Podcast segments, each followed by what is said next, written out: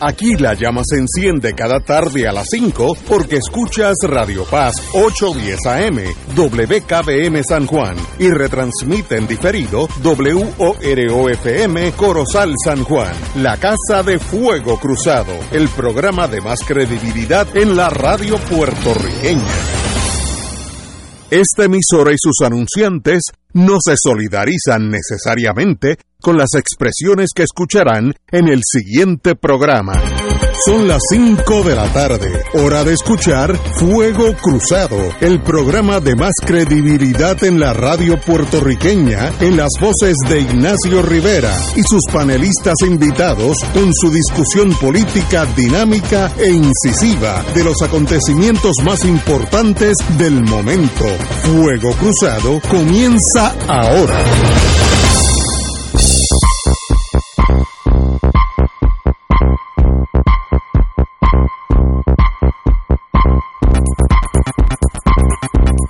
Amigos y amigas, hoy es jueves, Giovedì, si tuviéramos por allá por las calles de Milano o Roma, pero aquí es jueves, son las 17 horas, hora europea, y estamos aquí como siempre todos los jueves con el doctor Muriente. Muy buenas tardes, Julio. Buenas tardes, Ignacio. Buenas tardes, José Rivera Santana. Tato Rivera y Santana.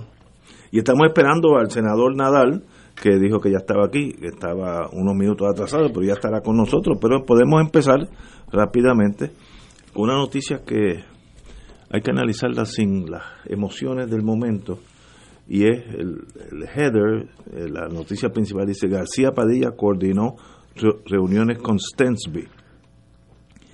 Eh, eso es, en C da una connotación de que algo está malo. Yo no necesariamente pienso así, excepto si se trata de encubrir. Uno encubre las cosas cuando hay algo que encubrir, pero si yo digo, mire, si yo vengo aquí y digo, mire, yo no solamente estoy en fuego cruzado, sino a mí me contrató este el señor Stensby, Dios me libre, para ser su cabildero y soy cabildero. Pues, eso no es problema y, coordino reuniones. Eso se hace aquí en Ginebra, Suiza, en Kimbasha, en, las cuatro esquinas del mundo. Eh, por tanto, la noticia en sí no es, no es eh, tan preocupante como la prensa desea hacerlo. Eh, pero el Alejandro García Padilla no figura entre los documentos y facturas que Luma tuvo que entregar, nada más faltaba, como resultado de la orden judicial de la Cámara. Eh, pero este sí aparece eh, en, los, en los documentos que entregaron, no revelan los nombres de los cabilderos ni de los abogados contratados por los bufetes de la compañía. ¿Por qué no? Eso, mire, si, si allí aparece Ignacio Rivera, ¿cuál es el problema? en 24 horas, pues aparezco, soy abogado. O no, no, no veo por qué. Más me preocupa la secretividad que el, acto en sí. Eh, si uno va a la, General Electric Company, a su site, eh, aparecen los cabilderos, todo, o sea, ¿no? y se acabó. ¿Cuál es el problema con un sistema capitalista? Pero eh, también estaba la semana pasada o a principios de esta semana, salió el sueldo de este señor Stensby, que es un millón algo, pues eso en ese mundo de las grandes esferas, eso tampoco es sorprendente. Como dije, más me preocupa por qué no hacerlo público. Ya todo el mundo sabe que gana un millón y medio por ahí.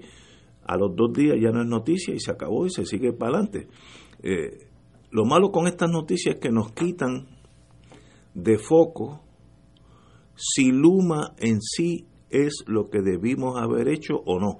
Ese es el big game, como dicen en inglés, the big picture. Los otros son detallitos que sí, este García Padilla llamó para coordinar una reunión. Pues, pues, pues, so what? Ahora, debemos continuar con Luma. Luma está haciendo un buen trabajo. Luma no nos está eh, fallando en su cometido. Para mí eso es lo importante, pero como yo tengo la ventaja de tener un planificador aquí de primera línea, Tato Rivera Santana, dígame usted. Bueno, buenas tardes. En primer lugar, Ignacio, Julio, Willy en los controles y a todos los que nos están escuchando, a todos y todas.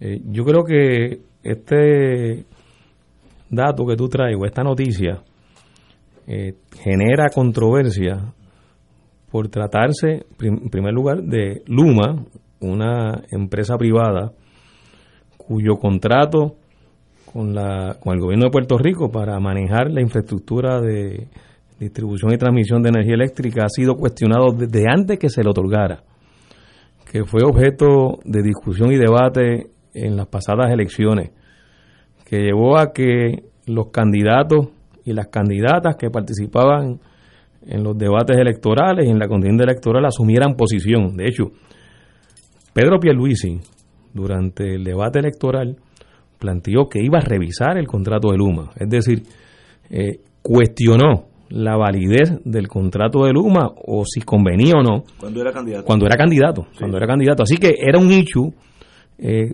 principal, era, era un hecho que se convirtió en tema de gran peso en la discusión pública en Puerto Rico durante el periodo electoral, por razones obvias, porque no se trata de un negocio privado o no se trata de una tienda o no se trata de un puesto de gasolina.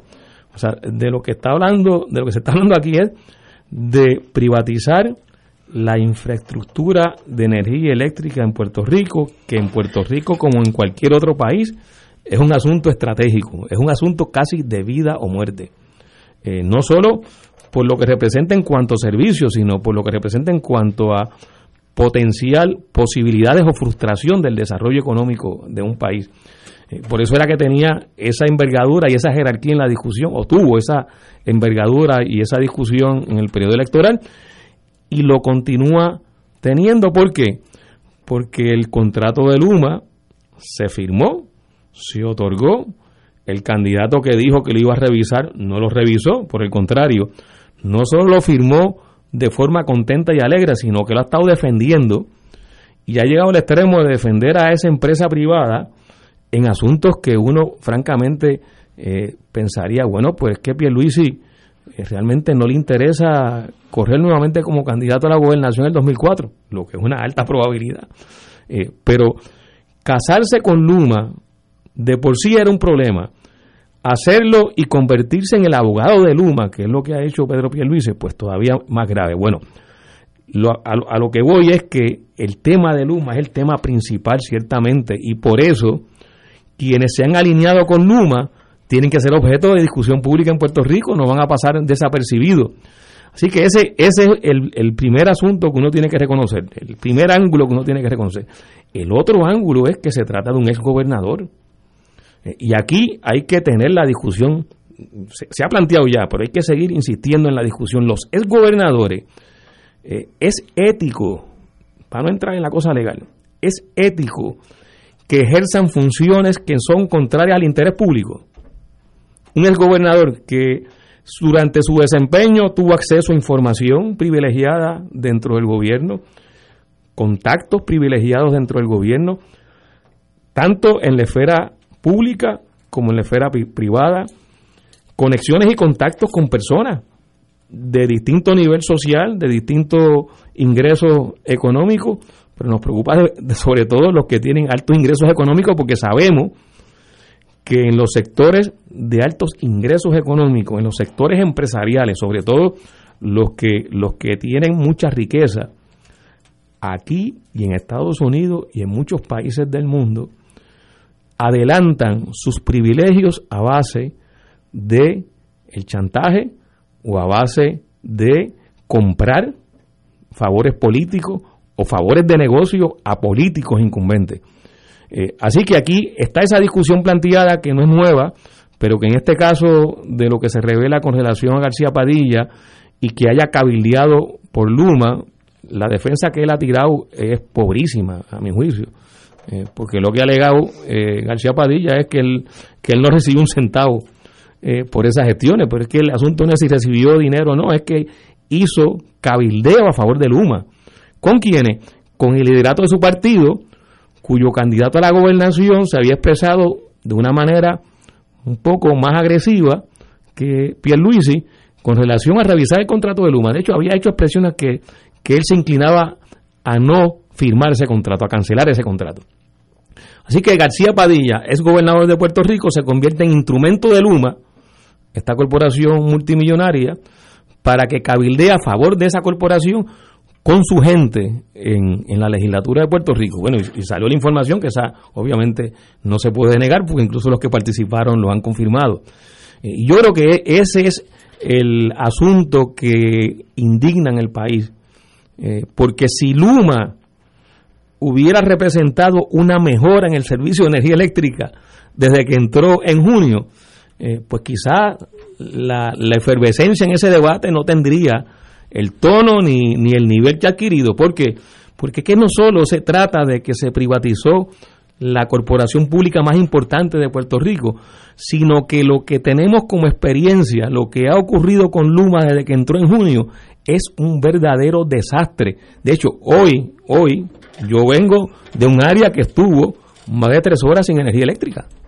Hoy. Y, y, por lo que he leído en las redes sociales eh, y la gente llamando a las estaciones de radio, se trata de un fenómeno que está ocurriendo en Puerto Rico. Eh, que hay lo que llaman relevos de carga, que es la, la forma eufemística en que, en que se refieren a cortar la energía eléctrica. A los apagones. a los apagones. Eh, bueno, pero es que, es que es ese, ese desastre que representa Luma, lo estamos viviendo todos los días, en este preciso instante lo están viviendo miles de personas que no tienen el servicio de energía eléctrica. Yo creo que ese es el problema, o sea, el, contexto en que esto se da eh, tiene como ese trasfondo pues el fracaso, el colapso, el fiasco que representa Luma y encima de eso sigue saliendo información de que estos ejecutivos, cinco ejecutivos de Luma se ganan más de 3 millones de dólares en, salario, eh, que además eh, cobran o piden reembolso por su cena, eh, pues de verdad que, que, es suntuosa, o sea, de, de, botellas de vino a 100 dólares, este, y eso lo estamos pagando con nuestro dinero, con, con dinero de los contribuyentes, con el dinero nuestro, que además se le dieron mil millones para que empezara a administrar y a dirigir todo lo que es el sistema de transmisión y distribución antes de que, de que lo hicieran en junio. Eh, y todavía a eso se suma el hecho de la, la forma eh, despectiva, la forma irrespetuosa que ha tenido este señor Wayne Stensby con, con relación y, con nosotros los puertorriqueños y puertorriqueñas eh, en la manera en que se ha resistido o se resistió a entregar información, en la manera en que se burló de la legislatura, en la manera en que se burló de los tribunales. Eh, yo creo que eh, esto, como es un escándalo, tiene que ser un escándalo.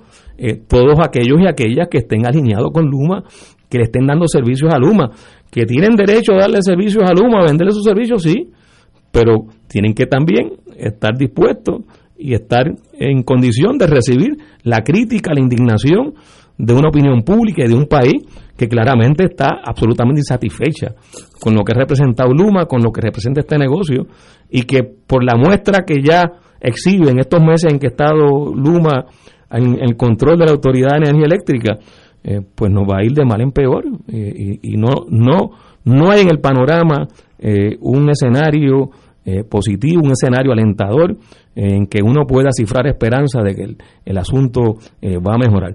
Así que aquellos que se alinearon con Luma, pues tienen que tener la piel dura para recibir la indignación de la gente que estamos descontentos, inconformes con lo que ha pasado.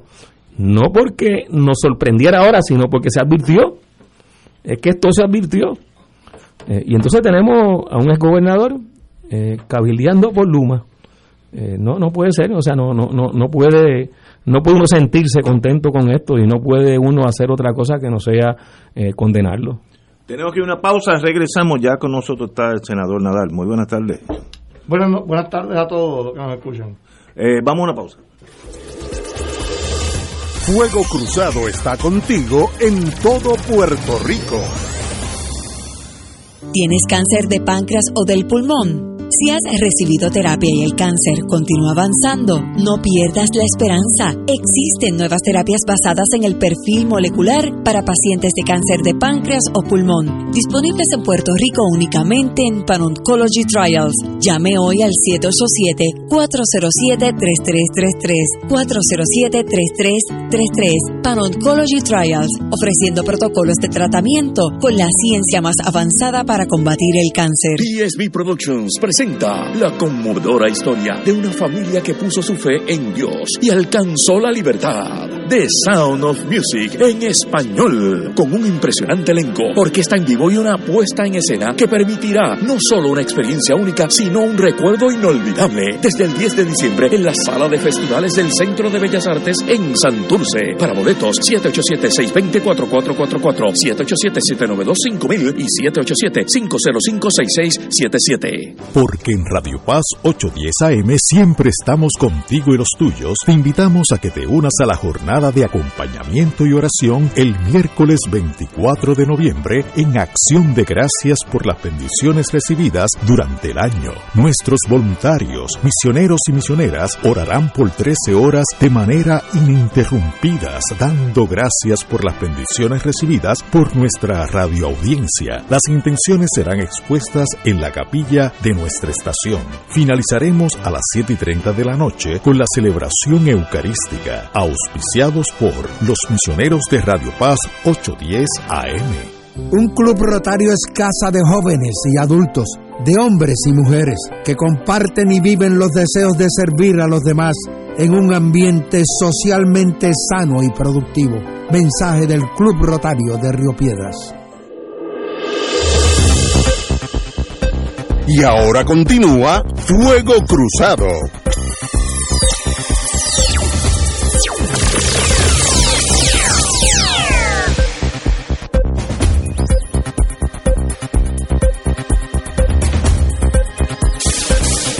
Regresamos amigos y amigas, estábamos hablando lo que yo digo que no es gran noticia, excepto la secretividad de la noticia, y es que el señor ex gobernador García Padilla coordinó unas reuniones con Stensby.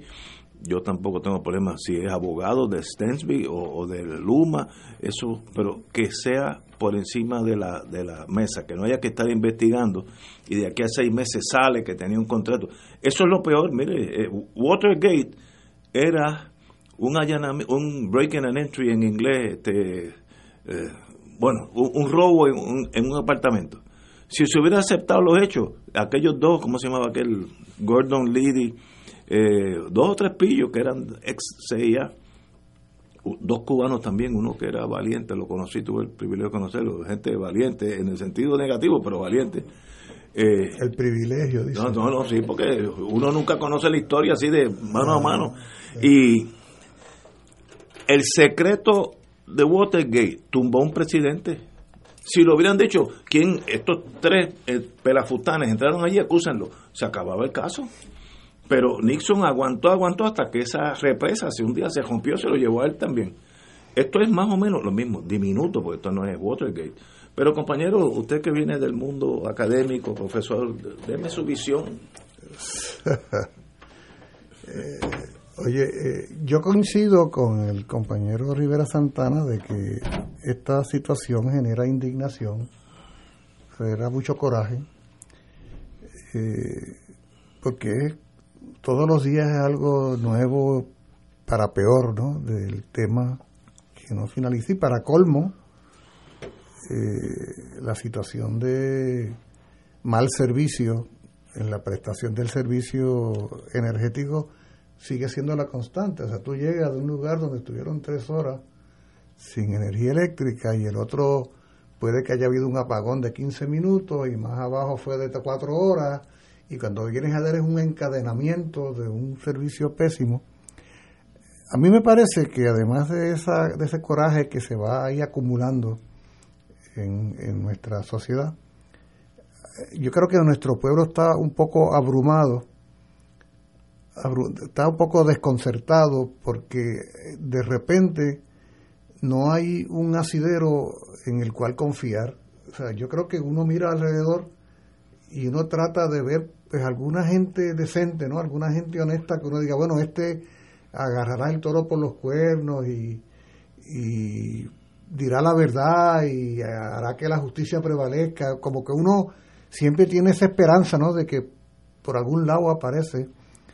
Eh, por ejemplo, en, en esta fase de, de las amenazas eh, eh, que se quedaron en nada de meter preso al jefe del humo y todo ese rollo, y la investigación de la legislatura, pues personajes como Luis Raúl Torres, como que brillaron así un poco, como que estaban haciendo una gestión que, que finalmente habría de permitirle al país entender en su en su dimensión ¿no? toda esta situación y, y enfrentar exitosamente a una empresa que es una abusadora y que eh, no hay duda de que los desprecia a todos nosotros. Cada vez que uno oye a alguno de ellos hablar, uno lo que siente es un poco de asco, repulsión. Eh, ese sujeto que gana el millón de dólares y el otro día es tan cariduro que dice que eso es un asunto banal que se resuelve tomándose varias cervezas uno en una plática, en, cualquier cafetín, o sea, en un país donde la precariedad económica es la orden del día, y venir con esas historias arrogantes, así, despreciativas. Y entonces, ahora para colmo, se empata toda esta situación con el desmadre que hay al interior del Partido Popular Democrático, que se supondría que fueran de alguna manera en el plan a nivel legislativo yo estoy seguro que para mucha gente a nivel legislativo era como que como que la luz al otro lado del túnel en este asunto, por lo menos en lo que tiene que ver con las investigaciones, no se pensaba, bueno, Luis Raúl está haciendo ahí algo, vamos a ver. Y entonces de repente se empata una cosa con la otra, sale a relucir que el ex gobernador García Padilla ha estado vinculado desde hace tiempísimo. O sea, el que pensaba que esto era un asunto de los anexionistas que aparecen en la plantilla ganando cientos de millones de dólares eh, para Luma, pues se equivocaron, porque ahora resulta que aquí el señor dólar ha pesado más que la honestidad y que la dignidad, ¿ah? y que a la hora de una oferta, y yo fuera del aire escuchaba aquí un argumento así sin querer queriendo de cómo los abogados lo justifican todo. Este, sí, sí, porque la cosa más inescrupulosa se convierte en parte del negocio. Bueno, yo tengo que atender al, al, al, cliente, ¿no? Y si el cliente es un bandido, pues será un bandido, pero yo no me puedo negar a atender. Y se juega ese juego de que no es, no es ilegal, pero que entonces tampoco es inmoral porque tengo licencia para hacer esto. Pero a la misma vez entonces se dice que esta, eh, haber tirado al medio, como dicen por ahí ahora, a Alejandro García Padilla, como que está empatado con, con, con Luma, como lo está Pierluisi, como lo están un montón de dirigentes del PNP, que persigue el propósito de cortarle las patas, como se dice en el argot político aquí, porque hay quienes dicen que en el programa de radio donde participa y en algunas actividades públicas, el hombre está queriendo recomponer su imagen para lanzarse a una candidatura probablemente en el 2024, pero que sus enemigos al interior del partido han querido meterle un tutazo para desbancarlo. Oye, pero es lo mismísimo que está sucediendo entre el presidente del Senado, el presidente de la Cámara, entre aquel, el exalcalde de Ceiba, ¿cómo se llama? Que, que, trabajó en la Comisión Estatal de Elecciones, Toñito Cruz. Toñito Cruz, que lanza al medio a Jorge Colbert y dice que lo que hay es un desmadre, se cruzan las cartas, se cruzan los artículos y es una tiraera, ¿ah? es una tiraera con, oye, con, con muchos amolados, ¿ah? y tú dices, ¿y, entonces, ¿a dónde quedó la gente en la cual yo iba a poder confiar para que alguna luz eh, saliera a relucir en el tema de Luma? ¿En quién podemos confiar, honestamente? ¿En quién podemos confiar para que asuntos como este puedan dilucidarse? Porque si no hay en quién confiar y en cambio lo que hay es una partida de cómplices, de todos los colores porque ahora a la hora del dólar pues los, los azules y blancos y los rojos y blancos son verdecitos como los, como los dólares, ¿ves? O sea, es, el camaleonismo que, que, se, que provoca el dinero y, y, a mí me parece que en última instancia, eh, Tato, va a ser de nuevo, como en el verano del 19, esa indignación eh, organizada, eh, sistematizada, en la que va a abrir una brecha de confiabilidad, no hay de otra. O sea, esa, aquella consigna de que solo el pueblo salva al pueblo parece ser más cierta en este momento que cualquier otra cosa.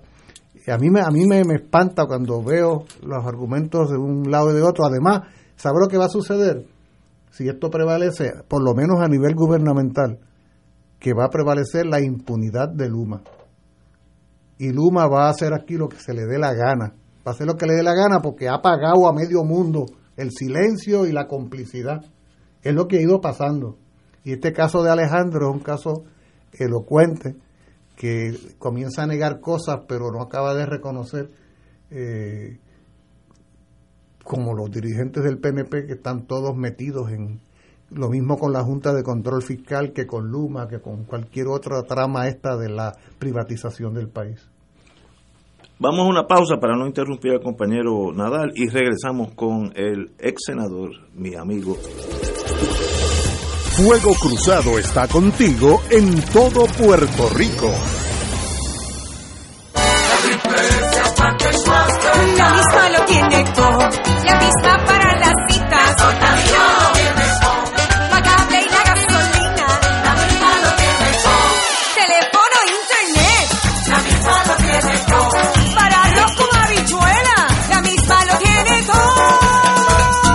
Beneficios varían por cubiertas. Ciertas condiciones de salud para ser elegible. Triple S Advantage es una organización de cuidado coordinado con un contrato con Medicare. La afiliación a Triple S Advantage depende de la renovación de contrato. Acompaña al Padre Milton a la peregrinación en la Tierra Santa y Jordania del 3 al 17 de noviembre del 2021 o del 6 al 20 de febrero del 2022. Visitaremos las ciudades de Jerusalén, Belén, Betania, Jericó, Eilat, el Mar Muerto, Masada, Qumran, Tiberiades, Tapja, Cafarnaún, Caná de Galilea, Jafo, Cesarea Marítima, Tel Aviv y Cesarea de Filipo. En Jordania iremos a Petra. Celebraremos la misa en los lugares santos y renovaremos nuestras promesas bautismales en el río Jordán. Marca ahora y reserva tu espacio llamando a Puerto Rico Viaja al 787-918-8989. Solo para vacunados. Ciertas restricciones aplican. Nos reservamos el derecho de admisión.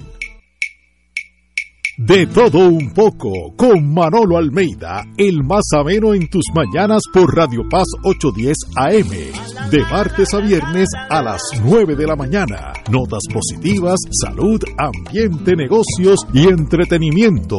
De todo un poco, martes a viernes por Radio Paz. ¡Estamos vivos! Fanático del deporte, la mejor información y el mejor análisis lo escuchas los sábados a las 2 de la tarde por Impacto Deportivo con Javier Sabat y el más completo elenco en deportes por Radio Paz 810 AM y en las redes sociales Facebook Impacto Deportivo Radio PR Twitter e Instagram Impacto underscore Deport juntos impactando el deporte nacional.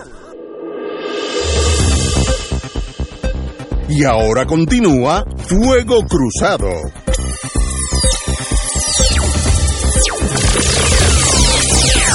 Regresamos, amigos y amigas, Fuego Cruzado, senador Nadal. Bueno, pues yo pues tengo mi, obviamente mis propias opiniones sobre el tema de, de Luma y, y el ex gobernador García Padilla. Eh, no voy a estar eh, despotricando contra Luma porque creo que he sido claro en este programa anteriormente que para mí el peor dolor de cabeza por décadas fue la Autoridad de Energía Eléctrica. Creo que, que el pueblo de Puerto Rico pagó lo suficiente y se vio luego de María que la autoridad simplemente no servía y, no había capacidad de reconstruir el sistema eléctrico. Uno puede echarle la culpa a Yaresco, que estaba allí, que es verdad que, que tomó unas decisiones, eh, pero la realidad es que la autoridad, eh, que, que ha estado por décadas secuestrada por la UTIER, eh, que sí hay mucho dinero ahí, había, y, y quisiera saber también cuánto ganaba, cuánto gana el presidente de la UTIER. Y debe, la UTIER, no, la UTIER no. Energía eléctrica debe más de lo que vale. Pues claro que ¿Sabes sí. lo que es eso? Que el carro tuyo Y mentían a los bonitos. Deba- eh, Sí, fra- fracasaron. En energía eléctrica fracasó el PNP y el Partido Popular, Los que dos. fueron los que dirigieron. ¿Cómo llegamos ahí? O sea, no es la corporación. no son- sé, no sé, porque el, son los dos partidos que... el clientelismo allí, yo creo que en la UTIER hay muchos miembros de otros partidos también, ¿no? Este, que llegaban ahí por por, la fa- por familia, por amistades, ¿no?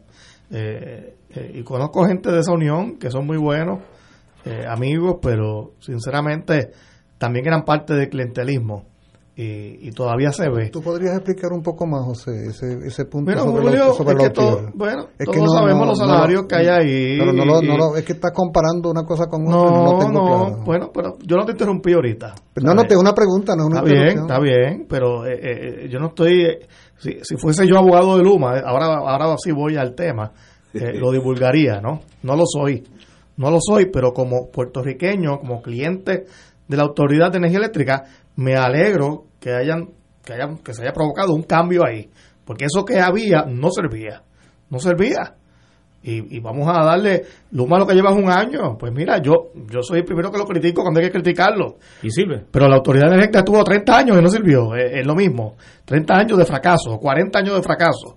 Sirvió hasta los años 60, 70, no sé. Eh, eh, y, y no me digan a mí que, que en un año se va a arreglar lo que se dañó por 50 años. Eh, aquí hay una cosa, yo sé, ideológica, que están en contra ustedes de la privatización. Tremendo, pues. Si no sirve, pues se cambia por otra compañía. Eh, al aeropuerto se le dio la oportunidad y ha mejorado. no, hay, hay cosas que se pueden mejorar eh, eh, con otros procesos para que queden fuera de, de las garras de, lo, de, la ineficiencia gubername- gubernamental.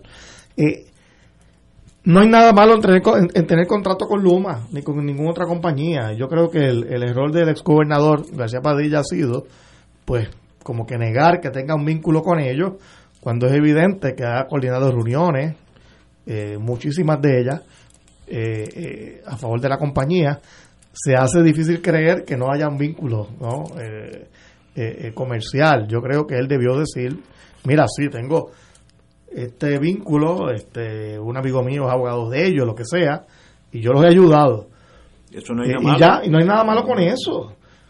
Y si yo fuese Ese- abogado de ellos, lo diría, porque sobre todo si no está comentando en la radio, en la televisión, pues tiene que divulgar, mira, voy a comentar de este tema, o de una agencia de gobierno, o un municipio, pero esta persona, advierto, es cliente mío. Y ya, o sea, clara, ¿te van a criticar? Sí. Como dije ahorita, eh, fuera del aire, que Julio lo comentó, si tú eres abogado de un criminal eh, de una persona que tiene mala fama en la calle, pues siempre a ti como abogado te va a salpicar la controversia de tu cliente. Pero tú debes representarlo. Yo de eso he tenido Por eso. 100 casos. Y, y si tú eres cabildero, lo mismo. Ah, ti- eres cabildero de Luma. Luma le cae mal a mucha gente, sí. Obviamente, pues es controversial y va a recibir un golpe. Pero tienes que decir, ok, yo soy abogado de fulano y ya. Y no, no es que no va a haber controversia, la va a haber.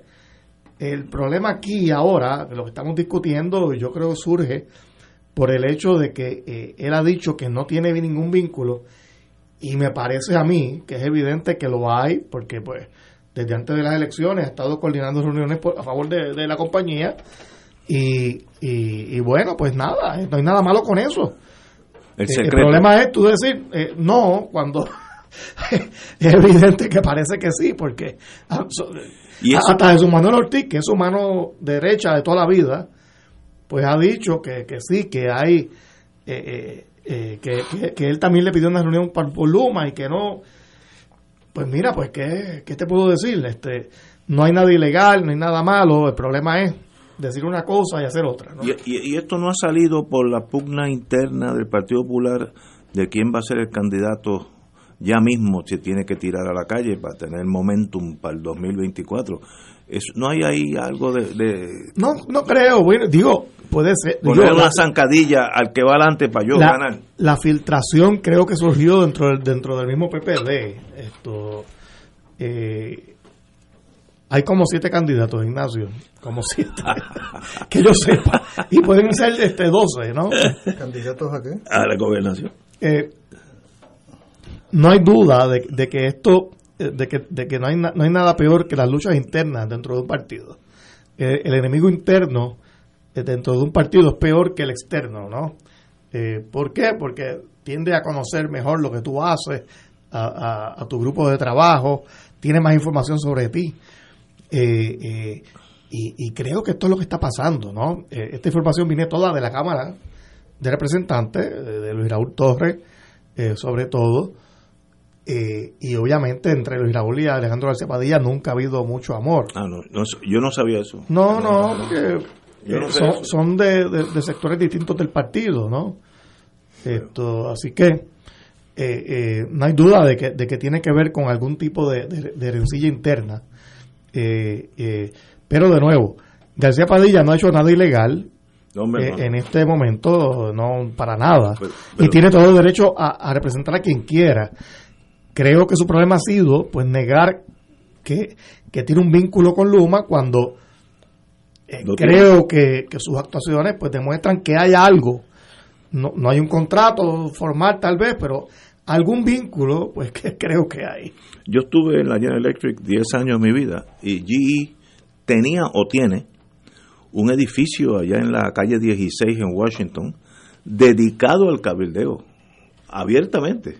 Y si yo te contrato a ti, yo, yo, yo General Electric te contrato a ti para que bregue con una subasta que va a haber de submarinos, eh, de, torpedos o submarinos, lo que sea, tú puedes usar las facilidades mías que tienen todo, todo mía, General Electric, que tienen todo, y es abierto y es conocido.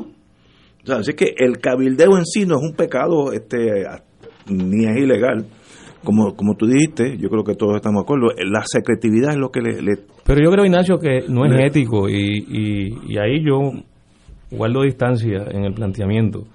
O sea, un ex gobernador, este. García Padilla, puede ser, de hecho, Fortuño ha hecho ex- también. o expresidente de Estados Unidos, es lo mismo. Claro, tienen unos, Tuvo una acceso. ventaja, tienen un acceso a la información, tienen unos contactos, unas conexiones.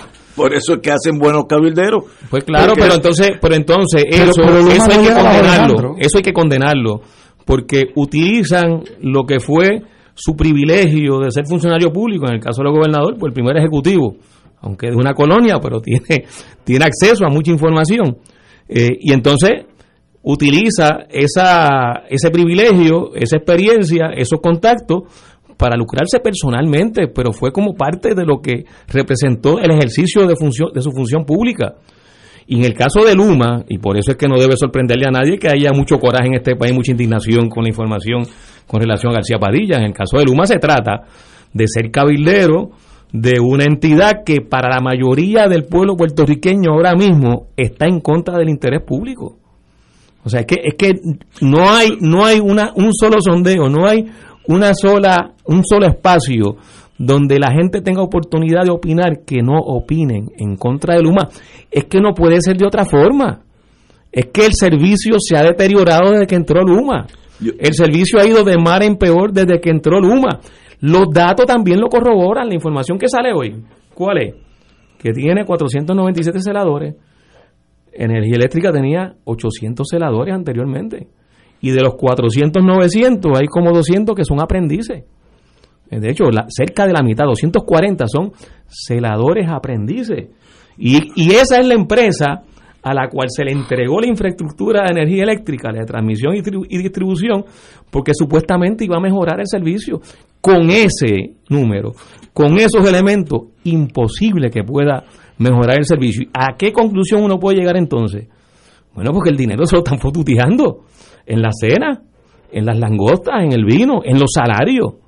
Entonces tiene que, tiene que, que llamar al coraje, tiene que llamar al rechazo, eh, porque si no estuviera sufriendo amplios sectores del país con el pobre servicio de energía eléctrica, pues no diría, bueno, tal vez, tal vez no, no, no se daría esa reacción de tanta indignación. Pero es que lo que está ocurriendo es que tenemos en estos momentos el peor servicio. Y lo que pasó con la Autoridad de Energía Eléctrica, Bueno, yo- en la, en la- perdóname, eh, yo, eh, yo no te interrumpí. ok, o sea, bueno, no te ok, interrumpí. pero llegaste de Pero lo, o que, sea. lo, que, lo que pasó con la Autoridad de Energía Eléctrica, que te he escuchado varias veces decirlo, José, es responsabilidad del PNP y el Partido Popular. Pues seguro. Porque fueron los que lo nombraron. Pero Entonces, era buena, era buena la pregunta. fue buena. bueno, tú reconociste que fue muy buena. Era buena. Después la fueron deteriorando. ¿Y tú Ajá. sabes por qué la fueron ¿Y ¿Por deteriorando? qué llegó Luma? ¿Por qué tuvo que llegar Luma? Porque esa era la mala, intención. Porque esa era la- sirvió. no, porque esa era la intención. Y queríamos seguir con eso. Porque hicieron exactamente el diseño que se han hecho en otros países también, de ir socavando un servicio público, ir socavando una corporación pública para justificar su privatización. pero- pero ahí- ahí- Así que es, es un daño inducido Sí, sí. por quienes fueron los responsables, Partido Popular y PNP, del deterioro de la autoridad de energía eléctrica. pero- Ahora, la realidad es que no ha mejorado con la privatización. O sea, la realidad es que tal como lo advirtieron, incluso la UTIER, que tú mencionaste la UTIER, que ninguno de los funcionarios de la UTIER tiene los salarios que tú alegas. No sé, tráeme la evidencia. Trae la evidencia y dila No, yo no mencioné, públicamente. yo no mencioné números. Ah, tú dices... ah, pero, bueno. quiero, pero quiero que se Pues, divulguen. pero di el- pues, Quiero que eso- pero, Pero- tráelo, pero- pero tráelo. De hecho, pero que Jaramillo ya ha divulgado lo que es su salario. Pero- No, y de- no, es, de- no es gran cosa. Pues no es gran cosa porque eso es un sé. embuste. Pero- eso es para tratar de sacar el tema principal, para Pero- tratar de salvarle la cara a estos que vienen a robar de Luma, de, a la Autoridad de Energía Eléctrica, y vienen a robar los fondos públicos nuestros, eh, y se quieren burlar del país.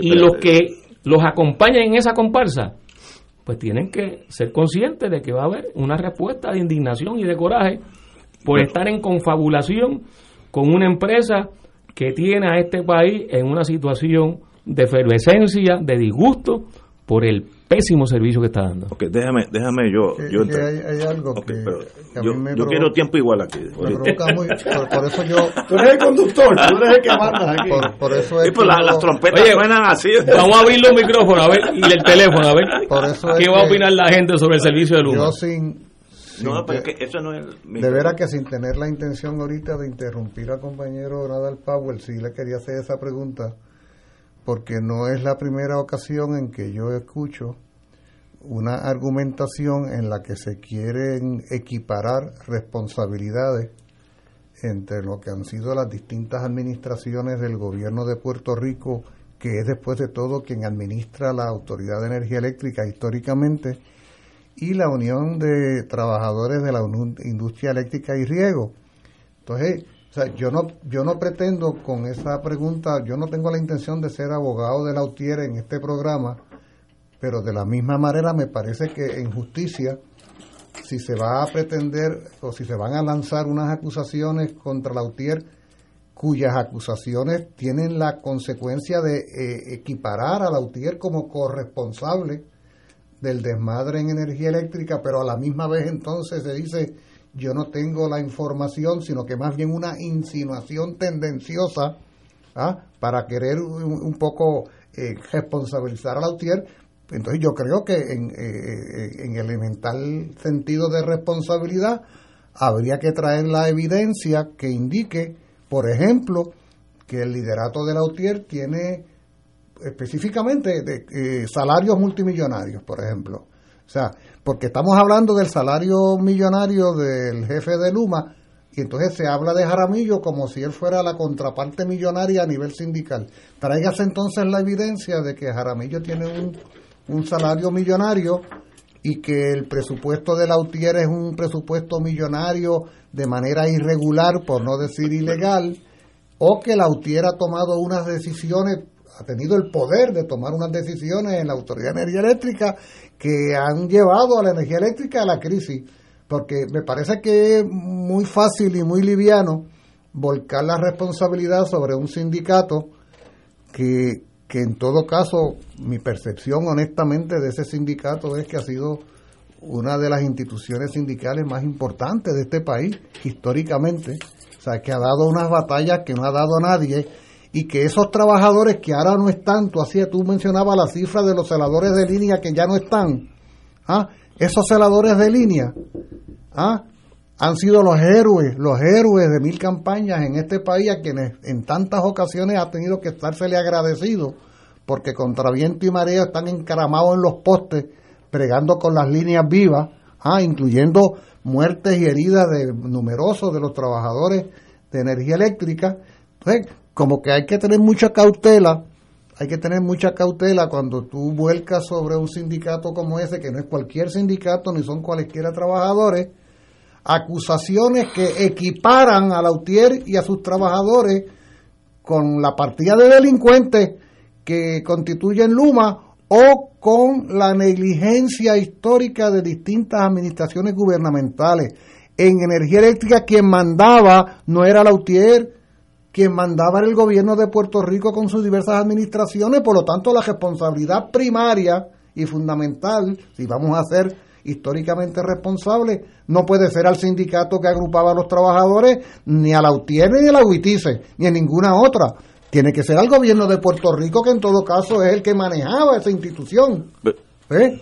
Y yo no, y, y repito, yo no pretendo aquí hacerla de abogado defensor, pero a la misma vez hay que ser justo ah, ah, cuando se haga el- este tipo de análisis, porque lo otro es irnos por la tangente de que ah, todos son igualmente culpables, incluyendo al sindicato de los trabajadores que ha estado eh, siendo el más golpeado en esta coyuntura Vamos- que estamos viviendo. Vamos a ir a una pausa y yo regreso a- para que oigan mi parecer al respecto, que es una especie de conciliación entre ustedes Sí, tres, sí. si es posible. Fuego Cruzado está contigo en todo Puerto Rico.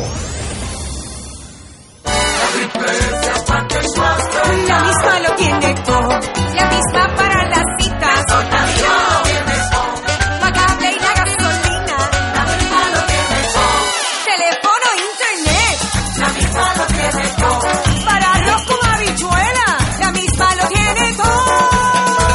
Beneficios varían por cubiertas. Ciertas condiciones de salud para ser elegible. Triple S Advantage es una organización de cuidado coordinado con un contrato con Medicare. La afiliación a Triple S Advantage depende de la renovación de contrato. Buenos días familia. Es la casa a la que siempre puedes llegar sin invitación. A las 10 de la mañana, Judith Felicie es tu anfitriona para conversar sobre medicina, psiquiatría de niños y adolescentes, artes, derecho, valores y fe. Todos los días por Radio Paz 810 AM. Buenos días familia. Donde una conversación parece demasiado corta. Buenos días familia. De lunes a viernes por Radio Paz 810 AM. Fuego Cruzado, el programa de más credibilidad en la radio puertorriqueña, es ahora la tribuna abierta de análisis noticioso, con diversas perspectivas que exploran el trasfondo de lo que acontece a diario y cómo nos afecta. Escucha Ignacio Rivera y sus panelistas invitados de lunes a viernes en Fuego Cruzado en transmisión diferida a las 10 de la noche por Oro 92.5 FM.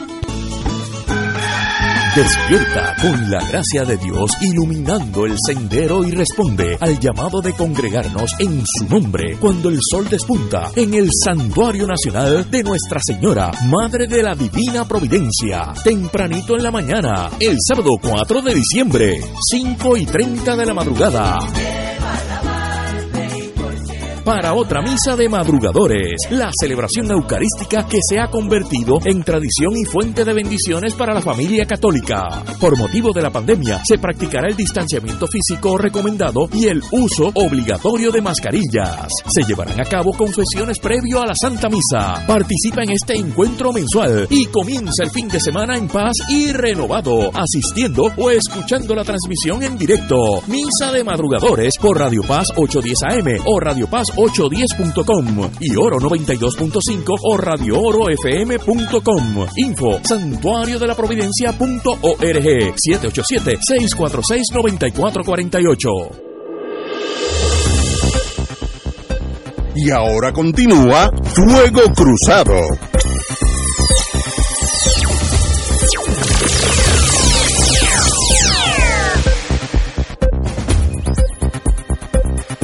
Regresamos, amigos y amigos. Eh, lo estoy oyendo ustedes dos contra uno o uno contra dos, depende de cómo lo mire. Y, y yo estoy, yo voy, vamos a evitar el pasado.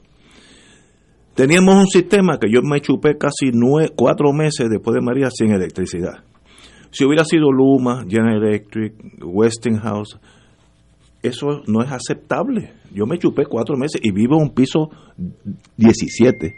¿Sabes lo que es eso? A la mía ágil, atlético, eso no es ningún llame.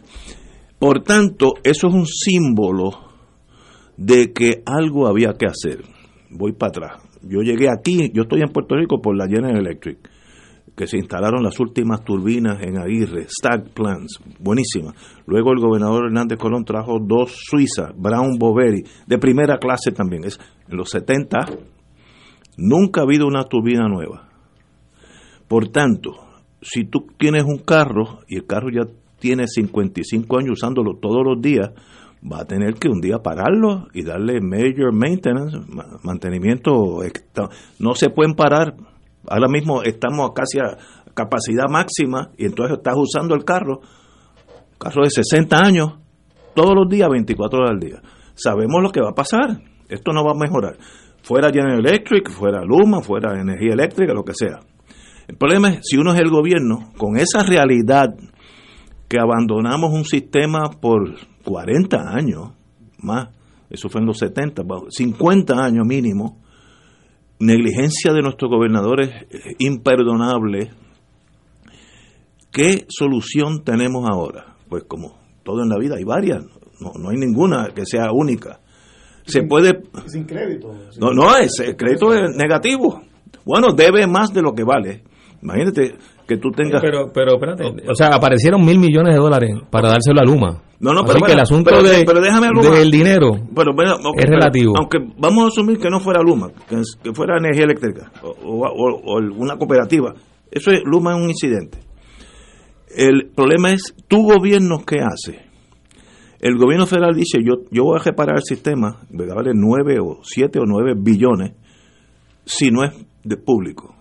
Porque si es público, el FBI que está aquí de espía ha dicho "A- aquí hay unos muchachos que se van a llevar el morro un día pieza a pieza y es verdad yo, yo soy abogado de ese mundo. Yo fui abogado de un caso dentro de uno de los gerentes altos de, de- de energía eléctrica que fue famoso el caso. Se llevó millones de dólares.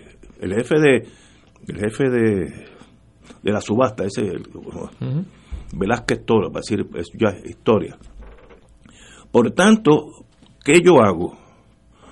Puedo, bueno, con lo de FEMA es, es un marrón que me tienen encima de la cabeza. ¿Tú quieres, ¿Tú quieres que eso pertenezca al Estado de Puerto Rico? Muy bien, tú estás solito.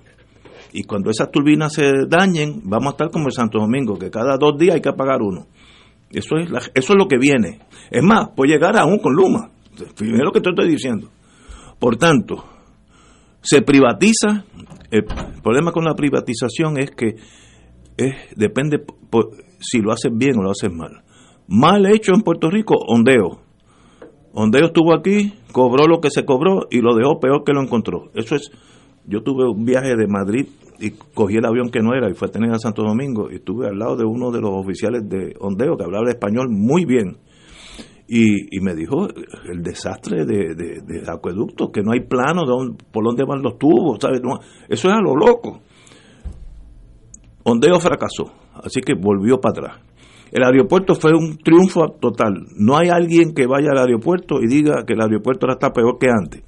Y nosotros vemos solamente la mitad del aeropuerto, que es cuando tú llegas, te apeas del taxi, vas al counter, das un ticket, caminas y te montas el avión. Esa es la mitad o menos. La infraestructura, las comunicaciones ele- ele- electrónicas, la- los radares, todo eso es brand Sí, el sistema de maletas, todo, Eh, todo eso, eso. que está atrás. Así que ese funcionó. Pudo haber sido un fracaso también. Ahora, ¿qué alternativa tiene el gobernador de Puerto Rico? Sea del partido que sea. Y yo no, yo soy eh, emocionalmente antiluma porque este tipo me cae bien mal. Aunque, aunque, aunque no se vaya a la luz más nunca en, su- en la historia de Puerto Rico, me cae mal el, el canadiense ese. Lo hemos notado, fíjate. No, no puedo manejar ese tipo. Tú lo has repetido muchas veces. Yo imagino que tú no puedes ser abogado de... de- No, no, no. ¿Verdad que no? No, no, no, no. Yo no te, puedo. Te, No, te no. hierve la hiel, o sea, No te- importa si sea directo o, te- o que te subcontraten. Pues, ¿no? Bueno, si sub- me subcontrata, podríamos empezar a hablar. Estoy vacilando, of course. No, yo no puedo bregar con ese ugly Canadian, no puedo emocionalmente, no puedo ni verlo en la, en la televisión, pues me, me afecta. Y yo creo que eso le pasa al resto del país. No, yo, yo creo que el que no piense así está loco. Así que si García Padilla se, No, se no, juntó con él, pues, no, no, pero ahora, ¿qué opciones tenemos reales? Nos quedamos como estamos, perdemos 9 billones. Hay que privatizarlo, ¿ok? Puede ser que Luma sea ondeo. Yo no, yo no, yo no tengo una bo- bola de cristal aquí. Puede ser. Y puede ser que eh, los abogados de, Luma, que no eran ningunos nenes de pecho, tiraron un contrato que los favorece a todos a ellos y nada a nosotros. Puede ser. Ahora, si no lo hacen bien, vamos a decir que Luma o Luna, como hizo Ondeo, un día dice, mira, yo no puedo más con esto, me voy. Si Luna, si Luma se va el lunes por la mañana, la opción sería regresar a energía eléctrica sin los 9 billones o buscar, que si me, ahí sí que me pueden contratar, General Electric, que puedo coger este sistema, meterle 25 billones de dólares y ponerlo mejor que Suiza. Yo trabajé 10 años de mi vida con esa empresa. Votaría la mitad de la gente que están allí ahora, por lo menos la mitad. Ahora, en dos años estaría de primera. Y tiene los 9 billones. Así que el gobierno está en una esquina acorralado por la realidad que metieron la pata en el contrato de Luma. Puede, mi intuición es que sí fue un contrato algo leonino para ellos. Vamos a estipular eso. Pero la opción no me cuesta 9 billones, volver para atrás. Volver para atrás, ¿para qué? Para que haya eléctricos populares, eléctricos azules, ¿te acuerdas? Energético. Energético. po- Eso es un des- tú, tú no puedes coger una, una agencia técnica con colores. Eh, ahora, que puede ser del Estado y correrse bien. Yo conozco casos específicamente. Austin, Texas, es del municipio. No es ni del Estado de Texas. Y corre, eh, hace dos o tres años yo estuve aquí y dije, salió la número uno en productividad en Estados Unidos. Del municipio. Ahora hay que hacerla bien, quitar la política. ¿Podríamos nosotros hacer eso? Mire, yo lo dudo, sinceramente. Mire, mire el escenario político en Puerto Rico. ¿Tú crees que tú puedes tener una agencia absolutamente autónoma? Que el presidente pueda ser independentista, el vicepresidente de Victoria Ciudadana. Eso no va a pasar aquí, somos primitivos. Pero Ignacio, Entonces, las alternativas son pocas, son muy pocas alternativas, y te cuesta 9 billones si no la privatizas. Ese es el, ese es el marrón. Y, Pero y- vamos- y- vamos- pero- y antes de que Vamos por partes, no, sí, pero quiero, sí. quiero- quiero dejarte, Sí, sí, eh, pero, pero quiero aclarar que además de que el gobierno de Puerto Rico se vio forzado a hacer esta solicitud de propuesta porque el gobierno federal de los Estados Unidos le dijo, mira, aquí hay 9 mil millones para arreglar el sistema eléctrico, 9 mil millones, que es más de lo que vale, es, es tres veces lo que vale la autoridad de eléctrica. Que ese dinero no, no, no existe en Puerto Rico, salvo que, lle- que llegue del gobierno federal eh, para arreglar el sistema. Te dicen esto es lo que hay, pero tienes que privatizar la, la transmisión y distribución. ¿Ok? Y por eso llegó aquí Luma como parte de, un- de una competencia que hubo entre varias compañías. Pero no olvidemos que la crisis eh, grande que, que ocurre y, De hecho, y se- vio cuando María. de- cuando- eh, Sí, sí. Luma es de reciente creación. no Eso- lo sé. Eso es un 20 Se creó para esto. O sea, un Sí, 20 yo estoy de dos empresas, ninguna de las dos, ninguna de las No. cuales tenía la experiencia en manejar un sistema eléctrico como el de Puerto Rico. Bueno, se, se creó para esto y ganaron la propuesta. Está bien, es verdad. Eh, Se la pero- adjudicaron no, con esa información. Pero no olvidemos que la crisis grande de energía eléctrica llega y cuando está la Yaresco, este, que vino como síndico, eh, fue que los bonistas de energía eléctrica que, que, que iban a ejecutar la autoridad y privatizarla de verdad, llegaron a un acuerdo y dijeron, mira, vamos mejor a nombrar un síndico. Esta señora Yaresco llegó aquí. Eh, Yaresco o Lisa Donahue. Perdón, este, Donahue, Elisa Donahue, Donahue, Donahue. Elisa Donahue. Estoy confundiendo nombres, perdóname. Perdón, y, y- Sí, que las dos son de afuera. que me perdonen los las dos la- las importaron. No, no. bueno, pero está bien, no importa con, si son con de vicios afuera parecidos. Igual Pero- pudiste haber dicho, Julia, que él es el... No, no, pero, pero eh, fue Donahue, perdón, perdón, aclaro ahora, Sí, claro. Cuando llega Donahue, fue que los bonistas de la autoridad que iban a ejecutar la autoridad, porque no podía pagarles de vuelta, dijeron, ok, en vez de ejecutarla privatizar esto, que va a ser un revolución. Pero eso de ejecutar, Vamos a nombrar- o sea, vamos eso a no era así tampoco. Pero, Pero, pero, pero- uno, uno la ve, uno la ve. Pero, pero es que eso, eso estaba en el contrato. La autoridad como corporación, pues podía ser ejecutada eh, Bueno, eso, por- eso- eso con en, sentido todo caso, misma. en todo caso habría un, unos pleitos en los tribunales, pero Ah, eso no era bueno, pero, automático. pero es, que no es el issue. Pero, El está bien, está bien, pero ¿qué termina, hacemos? porque tú estás- Pero ahí es que llega Donahue eh, y obviamente tomaron unas decisiones muy malas. Eh, eh, no había inventario de materiales en la autoridad, etcétera. Eh, vamos a estipular que esta crisis la formaron los dos partidos, Tato, que son los que han gobernado Puerto Rico. Vamos a estipular eso, porque no se puede tapar el cielo con la mano.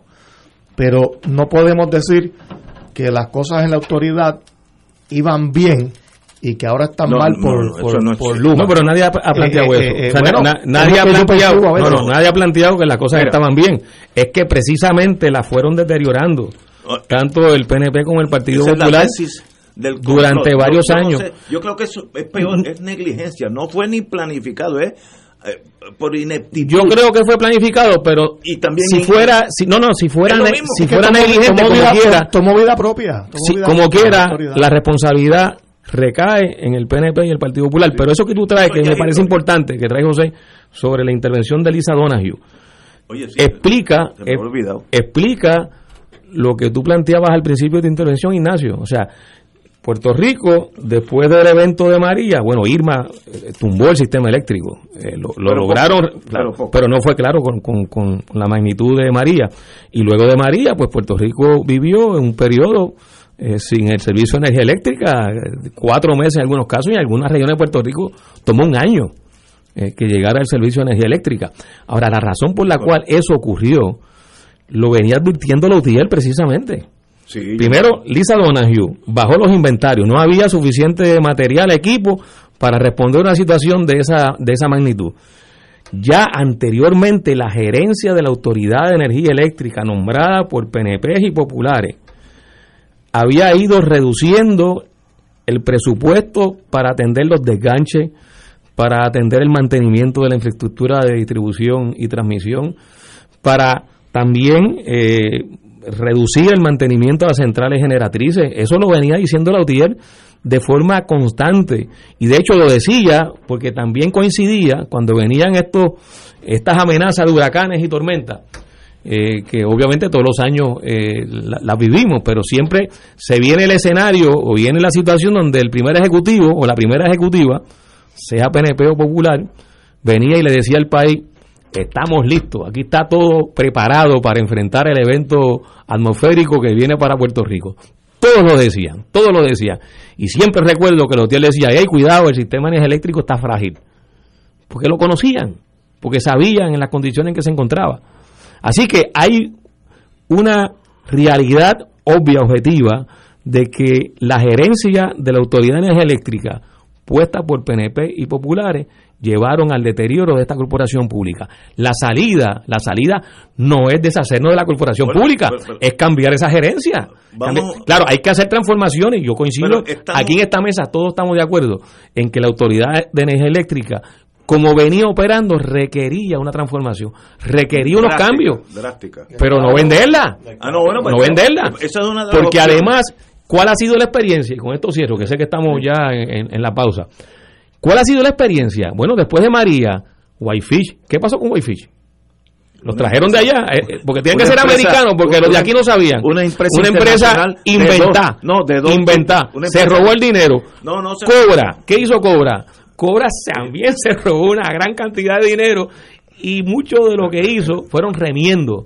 Y ahora Luma, bueno, pues yo, pues, pues Mira, la solución más claro no canta un gallo. La solución es, y esto es un chiste, por favor, no me cogen en serio, contratar a mí de cabildero de la General Electric y yo le aseguro a mí, a mí, a mí, y lo admito aquí, estoy ganando unos, se los regalando 500 mil dólares a, casa y meses y yo estoy dispuesto a, traer General Electric aquí eliminamos a casi todo el mundo, traemos nuestro agente y vamos a tener un tema que nunca se va a ir. La GE tiene en New England mi hija lleva ya casi 30 años, nunca se ha ido la luz, nunca, ni una vez, ni un, ni un segundo.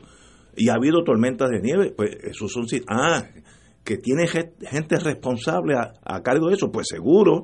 No es que si fulanito energético colorado azul, ese es el problema, la privatización, la tribalización de la energía eléctrica. Y la privatización te salió subconsciente. Vamos a una pausa, amigo. Vamos a Fuego Cruzado está contigo en todo Puerto Rico.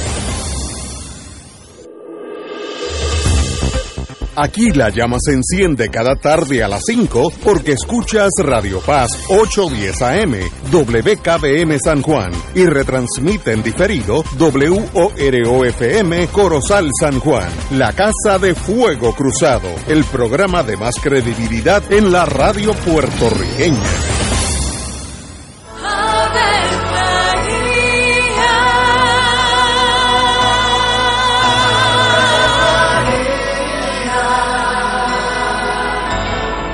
El ángel del Señor anunció a María. Y ella concibió por obra del Espíritu Santo. Dios te salve María, llena eres de gracia, el Señor es contigo. Bendita tú eres entre todas las mujeres, y bendito es el fruto de tu vientre Jesús. Santa María, Madre de Dios, ruega por nosotros pecadores, ahora y en la hora de nuestra muerte. Amén. He aquí la esclava del Señor. Hágase mí según tu palabra. Dios te salve María, llena eres de gracia, el Señor es contigo. Bendita tú eres entre todas las mujeres y bendito es el fruto de tu vientre Jesús. Santa María, Madre de Dios, ruega por nosotros pecadores, ahora y en la hora de nuestra muerte. Amén. Y el Verbo se hizo carne. Y habitó entre nosotros. Dios te salve María, llena eres de gracia, el Señor es contigo.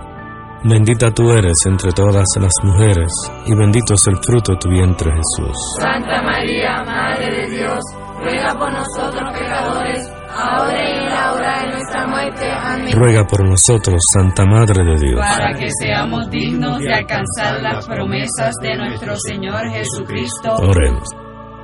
Derrama, Señor, tu gracia sobre nosotros, que por el anuncio del ángel hemos conocido la encarnación de tu Hijo, para que lleguemos por su pasión y su cruz a la gloria de la resurrección, por Jesucristo nuestro Señor. Amén. Gloria al Padre, al Hijo y al Espíritu Santo. Como era en un principio, ahora y siempre, por los siglos de los siglos. Amén.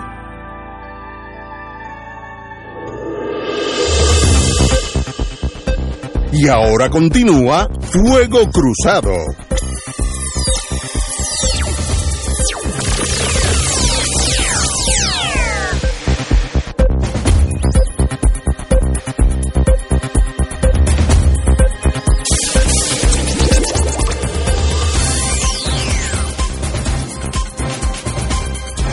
Amigos y amigas, tenemos el privilegio de, yo regreso momentáneamente a un alma mater mío que es MIDA, la industria de alimentos. Tenemos con nosotros el vicepresidente eh, senior de, de MIDA, que es el que corre el día a día de MIDA, el amigo Manuel Reyes. Muy buenas, compañero abogado.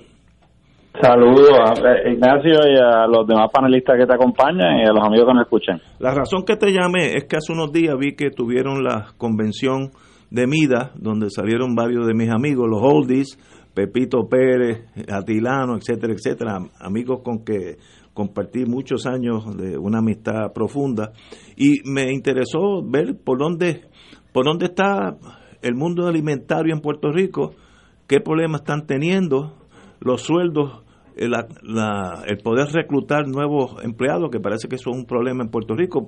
Dame un overview de, de MIDA y el mundo alimentario en Puerto Rico. Bueno, eh, como tú bien dices, tuvimos la oportunidad de reunirnos después de dos años y medio sin hacer ese evento. Así que estamos eh, muy contentos de haberlo podido hacer y con todo un éxito. Y, y sí, reconocimos a, a, los, a los fundadores de MIDA, eh, que el año pasado cumplía 40 años y teníamos todo un evento para celebrar eso y no pudimos celebrarlo por la pandemia, así que lo reconocimos este año. Y, y estaban contentos. Estaba por ahí Pepito, Atilano, Johnny Luna y, y muchos otros. Y en términos de la industria, pues en ese evento nosotros discutimos eh, muchos temas, hacemos, presentamos el estudio de radiografía del consumidor y, y- y tuvimos presentación del economista Gustavo Vélez, tuvimos también oradores internacionales hablando de, la, de las dificultades de la industria de alimentos, que son muchas. Eh, quizás vamos a empezar por las virtudes. La industria de alimentos tiene la virtud de que trabajamos con un producto que no es discrecional y, a diferencia de otras industrias pues que estuvieron cerradas durante la pandemia o, o que la gente puede tomar opción cuando se ponen las cosas difíciles de no consumirlas en el caso nuestro pues eh, tenemos ese, esa ventaja y la otra ventaja es que tenemos un subsidio eh, eh, en los fondos del programa de asistencia nutricional que ahora mismo ha aumentado a casi la mitad de la población en Puerto Rico. Antes de la pandemia había 1.3 personas eh, eh, que cogían esos fondos, ahora van en 1.5 mi- millones de personas. Eh, así que esas dos circunstancias de alguna forma eh, ayudan o estabilizan lo que es la industria de alimentos, pero estamos teniendo muchas dificultades, como tú adelantabas, igual que el resto de la economía, con el tema de escasez, con el tema de los faltantes en góndola y sobre todo con la inflación que estamos viendo, eh, que es extremadamente preocupante eh, y, y- que hay poco que, que nosotros como empresa podamos hacer para lidiar con eso. Sí, la, la carne, eh, yo le llamo carne fina, ha brincado casi 50% de su valor en los últimos dos meses, algo así. Sí, sí, el, el último dato que salió, el de Estados Unidos, que, que, que refleja de alguna forma aquí, eh, es que estamos en niveles de hace 31 años, o, o mejor dicho, hace 31 años que no veíamos unos niveles de inflación tan altos. Eh, se esperaba que se iba a estar estabilizando para esta época y lo que ocurrió el mes pasado fue lo contrario, que eh, está subiendo y eso es en, en casi todos los productos y se está viendo que posiblemente no ve más mejoría hasta el verano que viene o incluso después del verano que viene. Eso es lo que el efecto en el supermercado, eh, en el mundo del supermercado se llama el mix, es que la gente deja de comprar las carnes caras y compran carnes más baratas o brincan a pollo. O sea, pueden, puede gastar lo mismo, pero la, la, la calidad o, o el tipo de- de carne que se consume es diferente, porque nadie puede pagar ahora un filete miñón que vale casi 15 dólares la hora, ¿no? Eso ya para dólares la, la, la libra. Eh, Sí, la- eh, el, el, el supermercado tiene muchos productos sustitutos. Eso es, y esa es el- esa es la alternativa que tiene el, el consumidor eh, para trabajar con lo- el otro término que usa la industria es el price point. Eh, hay unos puntos que donde donde la gente pues pues eso es lo que espera gastar por X o Y producto y, y, y cuando el, el- su marca o, o la calidad que ellos buscan pues sube pues tratan de buscar otra alternativa que se quede en ese punto de precio. Eh, pregunta, ¿cómo está la transportación? Que eso siempre ha sido un problema aquí en Puerto Rico. La transportación Pues, de Estados Unidos y del mundo a Puerto Rico en torno a alimentos. pues carísima. Eh, está sobre todo la internacional, pero incluso la doméstica, que está- ha estado un poco más estable en esta ocasión, pero el tema de la transportación terrestre en Estados Unidos, que todo tiene que llegar hasta Jacksonville, pues también ha, ha subido dramáticamente y, y además está impredecible. Así que que se- estamos teniendo problemas no solamente con el precio, sino pudiendo mantener la, la góndola suplida. Hay mucho faltante en góndola y eso implica pérdida de venta, implica nerviosismo y ansiedad en los consumidores. Estamos viendo en el estudio que, que discutimos la semana pasada cómo los consumidores están almacenando productos en sus casas eh, y eso es directamente relacionado a, a esos faltantes en góndola. Cuando llegan y no ven el producto en la góndola, la próxima vez que la visitan, se llevan todo lo que encuentran en la góndola eh, eh, para, para evitar que, que, que- que les falte la- en la próxima ocasión. Oye, Mano- Así que Manolo, todos esos disloques son, son retos importantes. Manolo, te habla Nadal, ¿cómo estás? Ah, saludos, no sabía que estabas ahí, qué bueno escucharte. Sí, sí, sí. Eh, estoy los jueves aquí. Mira, eh, Ah, tremendo. eh, eh, es que mi, mi comentario es que en esta ocasión el, el costo de transporte, además del problema del costo de combustible, ¿no? que siempre afecta, pues ahora se ha unido a este problema de falta de mano de obra, ¿no? de, de que no hay camioneros. eh, eh, han aumentado los costos de producción también por falta de trabajadores que por una razón u otra pues no hay gente en las plantas de procesamiento de, alimentos eh, y, como que se han alineado los planetas, ¿no? Para, para que los costos aumenten. Y obviamente es preocupante. Y, y mi, mi pregunta, porque a nivel internacional yo sé que se ha triplicado el costo de transporte por furgón, que de dos mil y pico de dólares ahora está como por nueve mil. eh, el furgón, Mucho más. lo que he leído por lo menos. Eh, eh, ¿Cómo eso compara ahora mismo con el, con el costo de transporte entre Jacksonville y Puerto Rico? Pues, pues mira, la, la información que tengo es que el, el, el costo de transporte de Jacksonville a Puerto Rico, que típicamente es mucho más alto que el internacional, en esta ocasión pues se está invirtiendo eh, esa, eh, esa ecuación. Eh. Así que pues, eh, eh, dependiendo de cómo uno lo mire, puede ser una buena noticia o puede ser que típicamente estamos pagando demasiado por ese. Por eso, ¿no? Pero- Y, por eso pregunto, porque he, leí- he leído en varias public- publicaciones el problema de- del aumento de costos y de hecho en la República Dominicana esto hace primeras planas, eh, eh, porque de repente ahora pues hay una inflación en parte causada no solamente por los aumentos en costos de producción, sino que el transporte se ha ido pues fuera de control, ¿no? Eh, y está ocasionando un disloque tremendo a nivel internacional, ese, ese issue, ¿no? Sí, y, y- y como te mencionaba, Puerto Rico no está fuera de eso de- del todo, aunque importamos gran parte de lo que consumimos de los Estados Unidos, pero muchas de las cosas tienen que llegar al puerto de Jacksonville y hay que mirar el, el transporte total, no solamente el, el, el marítimo. Sí, y ahí pues hay dificultades, hay atrasos, hay costos. Tato Rivera Santana. Saludos, Manuel. Saludos. O sea, por, por lo que estás comentando, eh, ha encarecido el precio de la, de la transportación de los bienes a Puerto Rico, porque en Estados Unidos ha aumentado también el costo de la transportación terrestre eh, y luego tiene que ser dirigida principalmente a Jacksonville o únicamente a Jacksonville y de desde allí entonces embarcarse a Puerto Rico en la Marina Mercante de Estados Unidos, que por virtud de la ley de cabotaje, pues eh, nos obliga a nosotros a, a, a- a amarrarnos a ese intercambio marítimo eh, con, con estas naves eh, con las tarifas más altas, que por lo que tú planteas en este, en este momento parece que, que proporcionalmente no son más altas que, que el transporte marítimo a nivel internacional, pero puede ser algo pasajero. No obstante, lo que te quería preguntar, de todas formas, ese aumento en el costo de la transportación terrestre eh, sí significa que ha aumentado en, en el balance eh, general el costo de transportación desde Estados Unidos a Puerto Rico. Sí, sí, sí. Y, y también provoca una, una circunstancia que estaba mencionando antes de escasez. Eh, to- todo el, el problema que estamos discutiendo y en un contexto de, de libre mercado, pues cuando hay eh, más demanda que oferta, pues eso también provoca que los precios suban.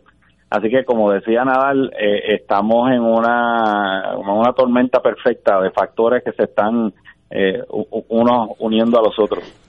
Y, el mercado internacional, los furgones que vienen de Sudamérica, de Brasil, la pasta de guayaba, eh, etcétera, etcétera. Como eso también tiene el mismo síndrome de alza.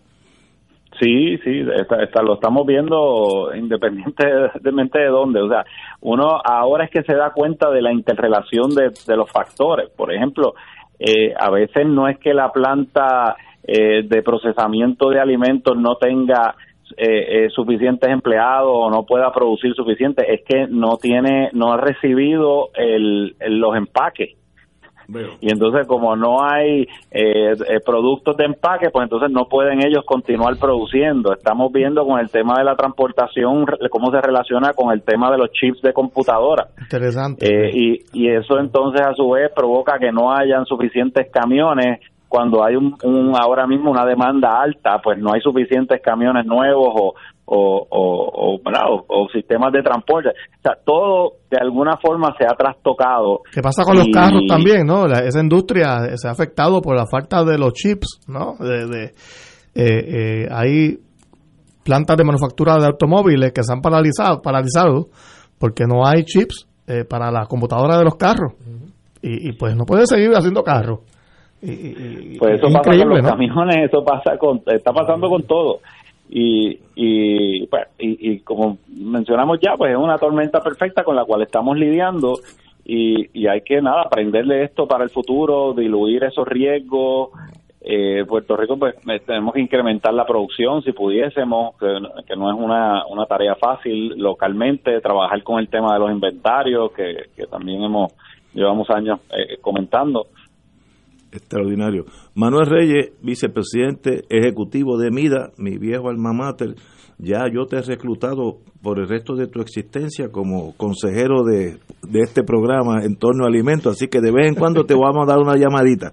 Muy agradecido. Siempre a tus órdenes, siempre a tus órdenes y saludos a todos. Y, y para tranquilizar un poco a la ciudadanía, dentro de lo malo, tenemos que pensar que Puerto Rico eh, tiene ese, esos subsidios que estábamos mencionando, uno, eso nos da un poder adquisitivo que es sobre promedio, porque siempre nos comparamos con Estados Unidos, pero cuando miramos internacionalmente y sobre todo a Sudamérica, pues Puerto Rico tiene un poder adquisitivo más alto y eso entonces nos asegura que vamos a tener productos, a lo mejor no el que queremos, a lo mejor no al precio que queremos, pero no debe haber una circunstancia de que pasemos hambre. Extraordinario, compañero, ya es usted miembro honorífico ad vita de Fuego Cruzado. Muy, muy agradecido, Manuel. Muy honrado, saludos. Señores, vamos a una pausa. Fuego Cruzado está contigo en todo Puerto Rico. La misma lo tiene todo. La misma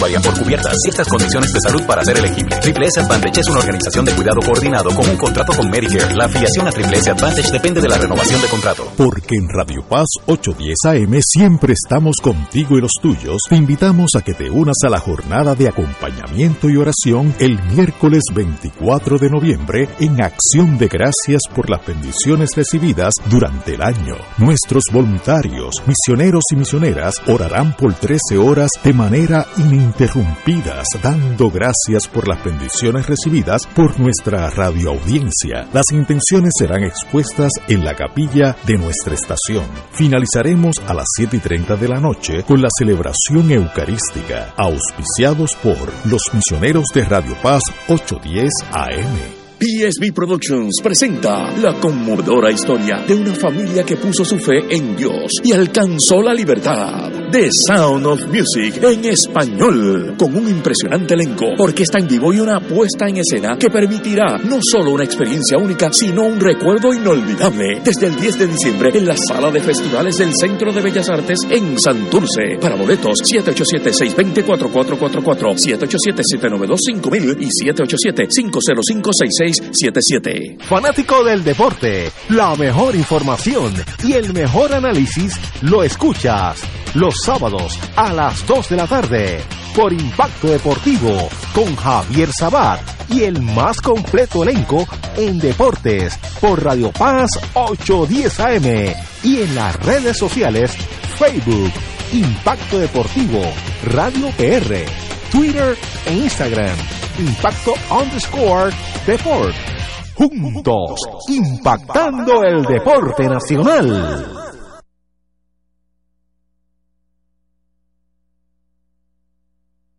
El Consejo de Acción Social Arquidiocesano CASA presenta su programa radial Casa de Todos, difundiendo el mensaje de la doctrina social de la Iglesia cada martes a las 11 de la mañana por aquí por Radio Paz 810 AM. Conoce este instrumento que utiliza los valores y principios del Evangelio para analizar nuestra actualidad social. Velamos por la dignidad del ser humano Casa de Todos, martes a las 11 de la mañana, por aquí, por Radio Paz 810 AM. Radio Paz te ofrece el mejor motivo para levantarte temprano y disfrutar el comienzo de un nuevo día de lunes a viernes con Enrique Liboy y Radio Paz en la mañana. La dosis perfecta de noticias, deportes y éxitos musicales de todos los tiempos, humor y curiosidades, calendario de actividades y tus peticiones musicales por el 787-300-4982. Conéctate con el 810 AM de lunes a viernes con Enrique Liboy y Radio Paz en la mañana. Y ahora continúa Fuego Cruzado.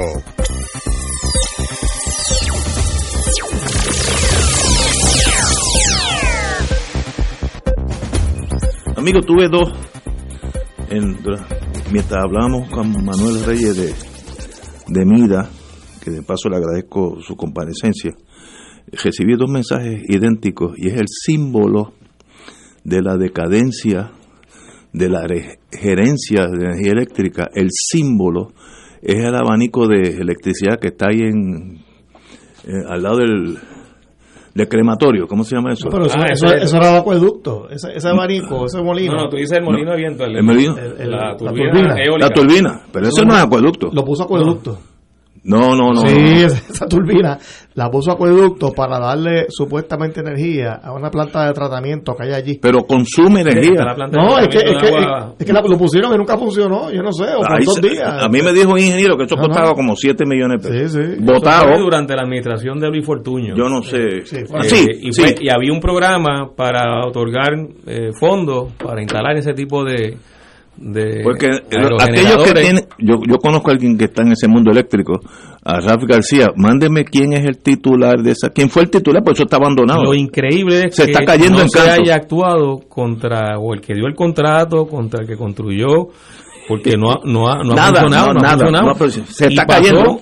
pasó la administración de Luis Fortuño, pasó la de Alejandro García Padilla y ahí está Pero fíjate, como un adefesio. hablando de ineptitud. Y la de Ricky Wanda. Y la de Ricky Wanda, y ahí pero, está. Pero, pero mira qué ineptitud. Metí la pata, compré un abanico que no funciona, revéndelo.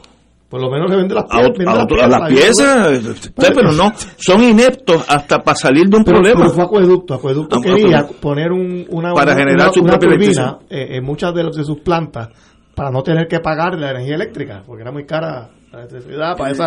Y, el problema fue que pusieron una turbina Y no funcionó. y nunca dio vuelta, porque parece que Y entonces la impunidad es lo que ha prevalecido. Sí, bueno, nada O sea, pasó. el- los responsables, ¿dónde están? Eh, Guillao. ¿Qué ha pasado? A lo mejor están en los dos partidos. No, como que a lo igual, mejor. Igual Yo- yo que el te- cabildeo de, de Luma. Las muchachos. Que tiene a los dos. Y por, y por cierto, Acueducto, quiero mencionar, eh, eh, Acueducto es un ejemplo de cómo poco a poco la administración pública, dando aquí ahora la razón a, a Tato y a Julio, eh, eh, ha ido mejorando la autoridad. La autoridad volvió al mercado, Sí, volvió al mercado, pero ha sido a base de una administración eh, rigurosa, eh, poner buenos administradores Es ahí, funciona. Para que tú veas que no hay que poco- privatizar. bueno, está bien. Igual Este, que en el No, caso no, del aeropuerto, no Es hay que- que privatizarlo. es que- es, es que no hay que privatizar, pero tampoco hay que quedarse con algo ineficiente. Es un balance entre privatizar No, no, claro, o no no. privatizar. No, no, lo, lo, lo que no funciona hay Eh, que, hay que- hay que mejorarlo. Por eso. Ahí estamos Pero la forma de hacerlo. Ah, bueno. Yo creo que es importante si me también. contrataran a mí, se haría Claro. mejor. Oye, porque en el caso del aeropuerto, perdóname Julio, que se ha mencionado aquí, eh, el aeropuerto se le ha pasado más presupuesto a Aerostar que el que tenía la autoridad de puerto para manejar el aeropuerto internacional. No sé. O sea, para que para que Aerostar Sí, sí. recibiera más dinero, se cerraron otros aeropuertos. Este fue parte de, de- de ese diseño. Así que lo que ocurre en el aeropuerto internacional con Aerostar es que se le dio más presupuesto. Pero Ahora, y si, la- y si la se le hubiera dado más No, no, presupuesto con los al manejo, no. no, yo no puedo decir que podía- no, no hubiera mejorado. Para darle 100 Pues no veces podemos más llegar a esa presupuesto. conclusión porque no decir, ocurrió. No, no. Yo, yo creo que. ahí había- no, no, pero aguanta. Tú, tú conociste a- al Claro, mexicano. claro, yo sé, y he escuchado nosotros, los cuentos, Nosotros claro. hemos estado con el mexicano en plano de amistad. Por la- Arellano, que ha estado en el programa también. Ya Yo lo he escuchado. Profesional de la aviación. Él no sabe ni quién fue Muñoz Marín, ni Roosevelt, él sabe de aviaciones. Yo, ha- hay un vuelo de que sale San Juan, cambiaba en, en Flores, de, de ahí seguía para Austin, que salía a las 5 de la mañana. Y él es el gerente general, gerente general. Yo llegué allí a las 4 de la mañana, un, un- me acuerdo que era invierno, en verano, eh, diciembre, y tropecé con él. Estaba haciendo inspecciones a las 4 de la mañana. ¿Tú crees que alguien que nombre del mundo político va a estar allí a las 4 de la mañana? Y si va, ¿qué sabe de él de la aviación? Este señor es piloto, fue piloto de México toda una vida, ya manejó el, el aeropuerto de Sao Paulo, Brasil.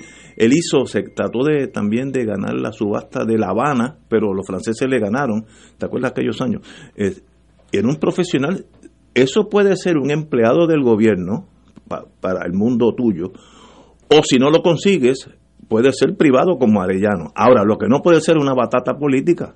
no puedes, no Claro, puedes, aunque claro. le den un No, millón mira, de dólares. y- y- e incluso, Ignacio, José, y lo que nos están escuchando, eh, hay países que tienen muy buena experiencia contratando empresas privadas para manejar algún tipo de instalación pública, pero en muchos casos lo que se persigue, que yo creo que es lo que nosotros debemos tratar en el caso de que esa fuera una opción, es que haya una transferencia de conocimiento. O sea, uno, uno puede traer una empresa que tenga un expertise en el manejo de X cosas y uno la trae y que en el proceso en que se contrata a esa empresa se prepara a la gente nuestra que luego puede asumir la, la- la dirección del manejo de ese servicio o de esa instalación o de lo que sea, una infraestructura. Porque así es que se logra que el recurso humano del país genere el conocimiento, genere la destreza y que además entonces el país logre desarrollarse desde todo punto es que- de vista y desde todas las dimensiones en que un país debe desarrollarse. Es que tu tesis es correcta si se puede hacer. Ahora, si yo pongo una persona al cargo del aeropuerto porque el alcalde de Morovi me llamó que su sobrinito que corrió para alcalde de Barceloneta perdió y lo pongo allí, él no sabe ni por qué vuela un avión. Y las lanchas, yo, yo estuve en la Guardia Costanera, allí habían unas personas que no salían de su oficina porque no sabían nada de navegación, eran políticos. Así tú no puedes correr ninguna, au- aunque lo privatices, si tú privatices y pones ese Pues tipo de eso no personas también, ni público ni es privado. el ser Claro, humano claro, el que... claro. Ahora, ¿cómo eso se rompe? Tenemos que ir a una pausa, no hemos dejado a Muriente hablar hace como Pero 20 hemos minutos. tenido que Julio la dirección y conducción Sí, sí. de agencias públicas Si no lo de, dice forma, pero de forma exitosa. O sea, Seguro, todo- tenemos un gran- una gran historia de dirección de corporaciones y empresas públicas y se ha hecho muy bien. Hasta la política partidista. Pero en el, Vamos pero en el a caso corregir del eso. aeropuerto ha sido de No, no, éxito. es de éxito. Si es que todos los pilotos con que yo brego me dicen eso está corriendo como si tú estuvieras aterrizando en Miami. De, de- de- la cuestión técnica de, ha mejorado todo. Bueno, y también se puede ser del Estado, sí, pero la calidad humana es lo importante, no una guanábana política. Así tú no puedes, tú no puedes funcionar nada en la De vida. pues, vamos a una no pausa. elegir ni al PNP ni al Vamos a una Popular. pausa y a petición del compañero Muniente le vamos a dar esta vez tiempo igual. Fuego Cruzado está contigo en todo Puerto Rico. A nuestra fiel audiencia queremos informarles que por compromisos previos a la estación, los programas Infoempresas y algo más y tu conciencia económica Puerto Rico no irán al aire el próximo miércoles 24 del corriente mes. Regresamos como de costumbre el próximo miércoles primero de diciembre. Los esperamos como siempre a disfrutar de su programación preferida. Gracias y que disfruten un feliz día de acción de gracias. Fuego Cruzado, el programa de más credibilidad en la radio puertorriqueña, es ahora la tribuna abierta de análisis noticioso, con diversas perspectivas que exploran el trasfondo de lo que acontece a diario y cómo nos afecta. Escucha Ignacio Rivera y sus panelistas invitados de lunes a viernes en Fuego Cruzado en transmisión diferida a las 10 de la noche por Oro 92.5 FM. Buenos días familia. Es la casa a la que siempre puedes llegar sin invitación. A las 10 de la mañana, Judith Felicia es tu anfitriona para conversar sobre medicina, psiquiatría de niños y adolescentes, artes, derecho, valores y fe. Todos los días por Radio Paz 810 AM. Buenos días familia. Donde una conversación parece demasiado corta. Buenos días familia. De lunes a viernes por Radio Paz 810 AM. De todo un poco, con Manolo Almeida, el más ameno en tus mañanas por Radio Paz 810 AM. De martes a viernes a las 9 de la mañana. Notas positivas, salud, ambiente, negocios y entretenimiento. De todo un poco. Martes a viernes por Radio Paz. ¡Estamos vivos! Escucha los sábados a las 5 de la tarde para servirte un programa del Colegio de Profesionales del Trabajo Social de Puerto Rico con los temas de interés a la comunidad. Recuerda, los sábados a las 5 de la tarde para servirte por Radio Paz 810. Y ahora continúa Fuego Cruzado.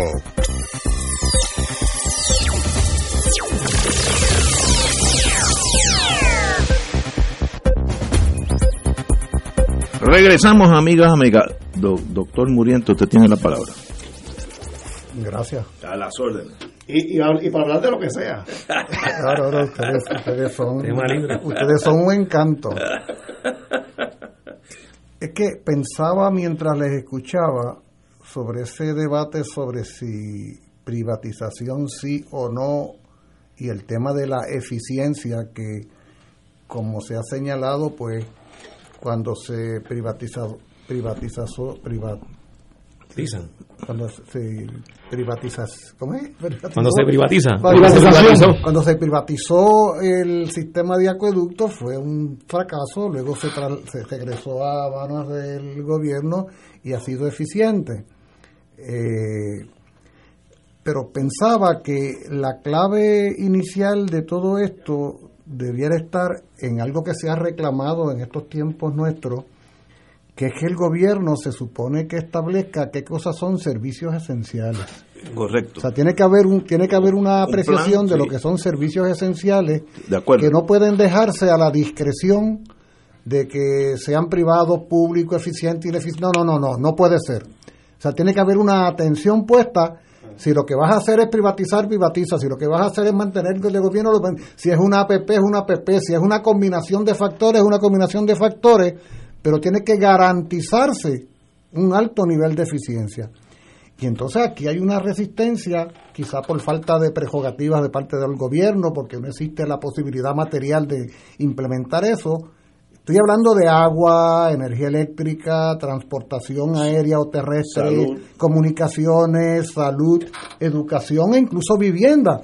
O sea, son unos componentes que a nivel familiar, cualquiera eh, compatriota que nos esté escuchando, eh, que, con- que, que haya constituido una familia, sabe que, que esas son los esos son los servicios esenciales que le dan sentido a la constitución de una familia, precisamente energía eléctrica, acueducto, transportación, comunicación, salud, educación, vivienda, y ahí se organiza una familia. Bueno, eso elevado a la categoría de país, se supondría que fueran prioridades esenciales.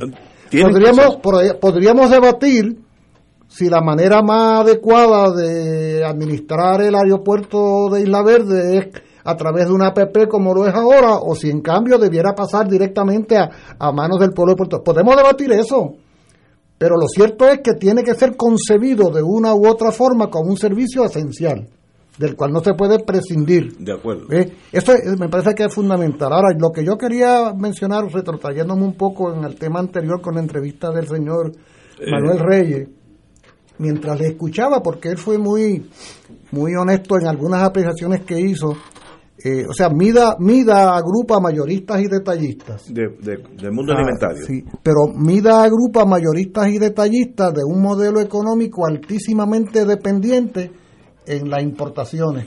Noventa y No, pico de eh, por ciento. eh, Por eso fíjense que en, en, la, en los minutos que duró la entrevista, el señor Reyes menciona en varias ocasiones la palabra o el lugar puerto de Jacksonville. Sí. Miren, miren la importancia que tiene el puerto de Jacksonville e incluso nos recuerda de cómo no se trata únicamente del encarecimiento del transporte marítimo, a lo cual el compañero Rivera Santana recuerda que estamos sometidos a, a las leyes de cabotaje de Estados Unidos y al monopolio del sistema marítimo de ese país, sino que además hay costos de, transporta- de transporte terrestre en los propios Estados Unidos. Para que ese furgón llegue al puerto Alguien de tiene- Jacksonville, alguien tuvo que traerlo de algún sitio cargado de algo y eso supone otro costo. ¿Ah?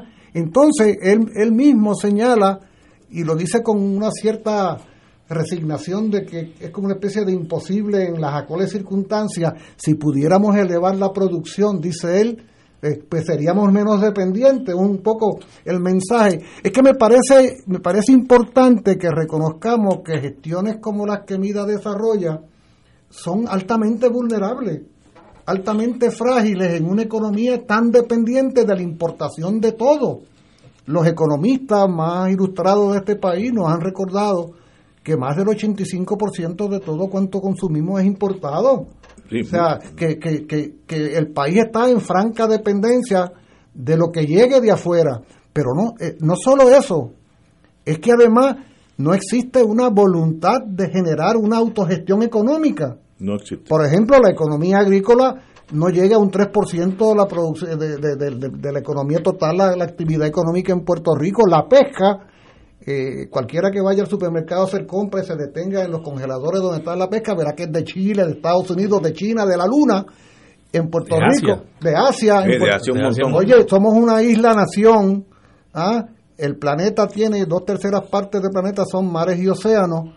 Y entonces resulta que la producción pesquera en Puerto Rico, que será un 2%, un 3%, Casi nada. que ap- aparece a veces en cuaresma, aparecen la- las cooperativas menguadas como están casi desapareciendo.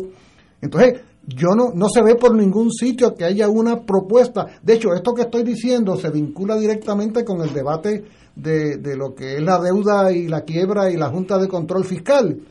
Porque el gran problema de acabar con, con la imposición de la Junta y de que cese la quiebra, eh, el, el- el objetivo que se pregona por ello es que alcancemos de nuevo a tener crédito, a tener crédito para volver a endeudarnos, para volver a estar en la prángana. ¿No debería todo esto en su lugar ir conduciéndonos a una elevación de la capacidad productiva para que seamos menos dependientes de la importación de capitales y seamos más dueños de la economía?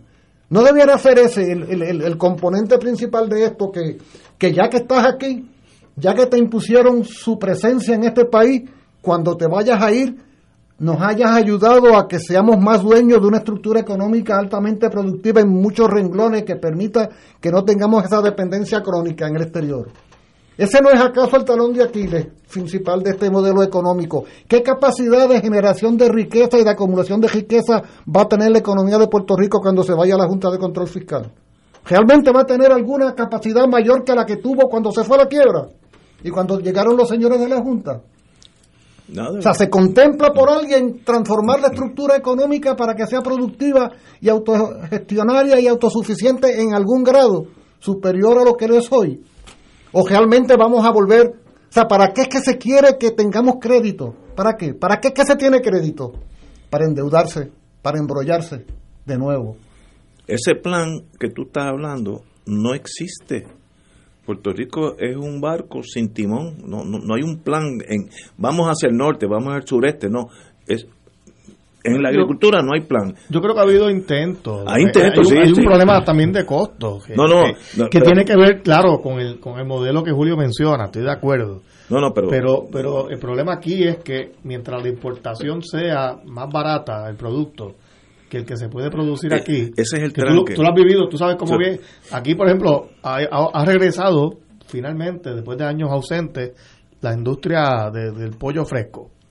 Pero el pollo fresco de- del país sigue siendo mucho más caro Mucho que el caro. importado congelado. Eh, Entonces, pues, ¿qué- ¿cómo uno brega con eso? Porque el consumidor, pues, toma sus decisiones también a Toda- base del costo, ¿no? Todo lo que ha dicho eh, el compañero Muriente, de paso un análisis muy certero, tiene una pared de adversidad casi infranqueable, que es la cláusula de Interstate Commerce de Estados Unidos. Claro. Estados Unidos, con mucha razón, dijo, esto es una unidad económica. Si yo produzco el trigo en Iowa más barata que en Idaho, pues Idaho deja, siembra papas en vez de trigo, porque no, no puede competir. Yo que estuve en Pueblo 10 años, yo vi eso funcionando. Por mucho que quiera el, el agricultor de aquí, en el momento que empieza a sacar la cabeza y empieza a, a despuntar, vienen los, los señores de la industria, no, vienen los, los, los dueños de la finca. Dicen, venga, venga, pueblo, ¿cuánto tú me estás comprando a mí esto? Eh, esta botellita de agua. Este, pues, bueno, yo la, yo compro la caja por 17 centavos. Ok, la tienes a 10 y me, me lo pones, eso se llama trampa, me las pones en las trampas dentro de la dentro del condominio, de- dentro del supermercado, es cuando tú vas con el carrito, donde casi es una trampa porque chocas con, con las botellitas de agua mía. Ahora vienen de Idaho a siete chavos. Pues, ¿cómo tú vas a competir con el que hace esa misma botellita en el yunque y le cobra, y le, le cuesta más de lo que él me la vende a mí? Por lo tanto, no es un asunto estrictamente económico. No, En no. su origen. Sí, señor. Esa, esa Interstate Commerce Act. Bueno, o puede llegar de China, Ignacio. No, pues Puede lo mismo. de China. Bueno, eh, mira, más barato y- y lo, de que, fuera. ¿no? lo que me pasó a mí. Había un señor en agricultura aquí que era medio difícil, por no decir otra palabra. Y nosotros conseguimos un suplidor de gandules. Los gandules se venden en diciembre más que todo el año juntos. Es- Esa es el- la explosión de gandules. Por tanto, tú tienes que conseguirlo. Y conseguimos en, en Ecuador un suplidor que los tenía de primera clase, ya examinado por Estados Unidos, etcétera, pero este señor no quería, no, no puede entrar, ¿sabe? Se trancó. Justificada o no justificadamente, la contestación de él no se puede hacer. No tiene los permisos, etcétera, etcétera. Entonces, el, dueño del pueblo, que era un lince, dice, yo tengo planta, yo tengo tiendas en Miami, mándamelo a, Miami, allí lo almacenamos y de Miami se llegan aquí. Una vez que eso se hizo, él no podía hacer nada. Porque una vez que Estados Unidos admite ese, ese can de gandules, esa lata de gandules, ya se mueve en Interstate Commerce de Miami a aquí, no hay, no hay nada que lo detenga. Igual que si lo hubiera mandado para North Carolina. Y con eso te das, te das cuenta que si Puerto Rico no puede tener, detener esa competencia de un imperio que es agrícola también. Estados Unidos es un imperio militar, pero también es un pe- imperio agrícola. Produce, bueno, bueno, hay fincas que le Primero pagan. fue un imperio económico. Sí, sí, este, y muy difícil echar para adelante. Tú puedes producir aquello que Estados Unidos no produce. Quenepa. No, vamos a decir quenepa. No, con- no, no se te ocurra sembrar arroz. Estados Unidos es exportador de los más grandes del mundo. Entonces, eso se hizo ese experimento aquí, eso fue un desastre, porque nos bajaron el costo del arroz de Luisiana, no, ni el, el- el- en el caso de que yo estuve envuelto Es fue lo que de Luisiana. llaman el dumping. El No, dumping no, dumping, el pero acomodar, fíjate, antes. dumping es hasta negativo, acomodar la realidad de los precios, fíjate que, Pero fíjate, lo, lo, lo que Ah, tú tú estás planteando, positivo, claro. lo que plantea Julio y tú estás planteando, y, y Nadal también un problema difícil de manejar. Nosotros no tenemos a corto plazo ni a mediano plazo. eh, un plan.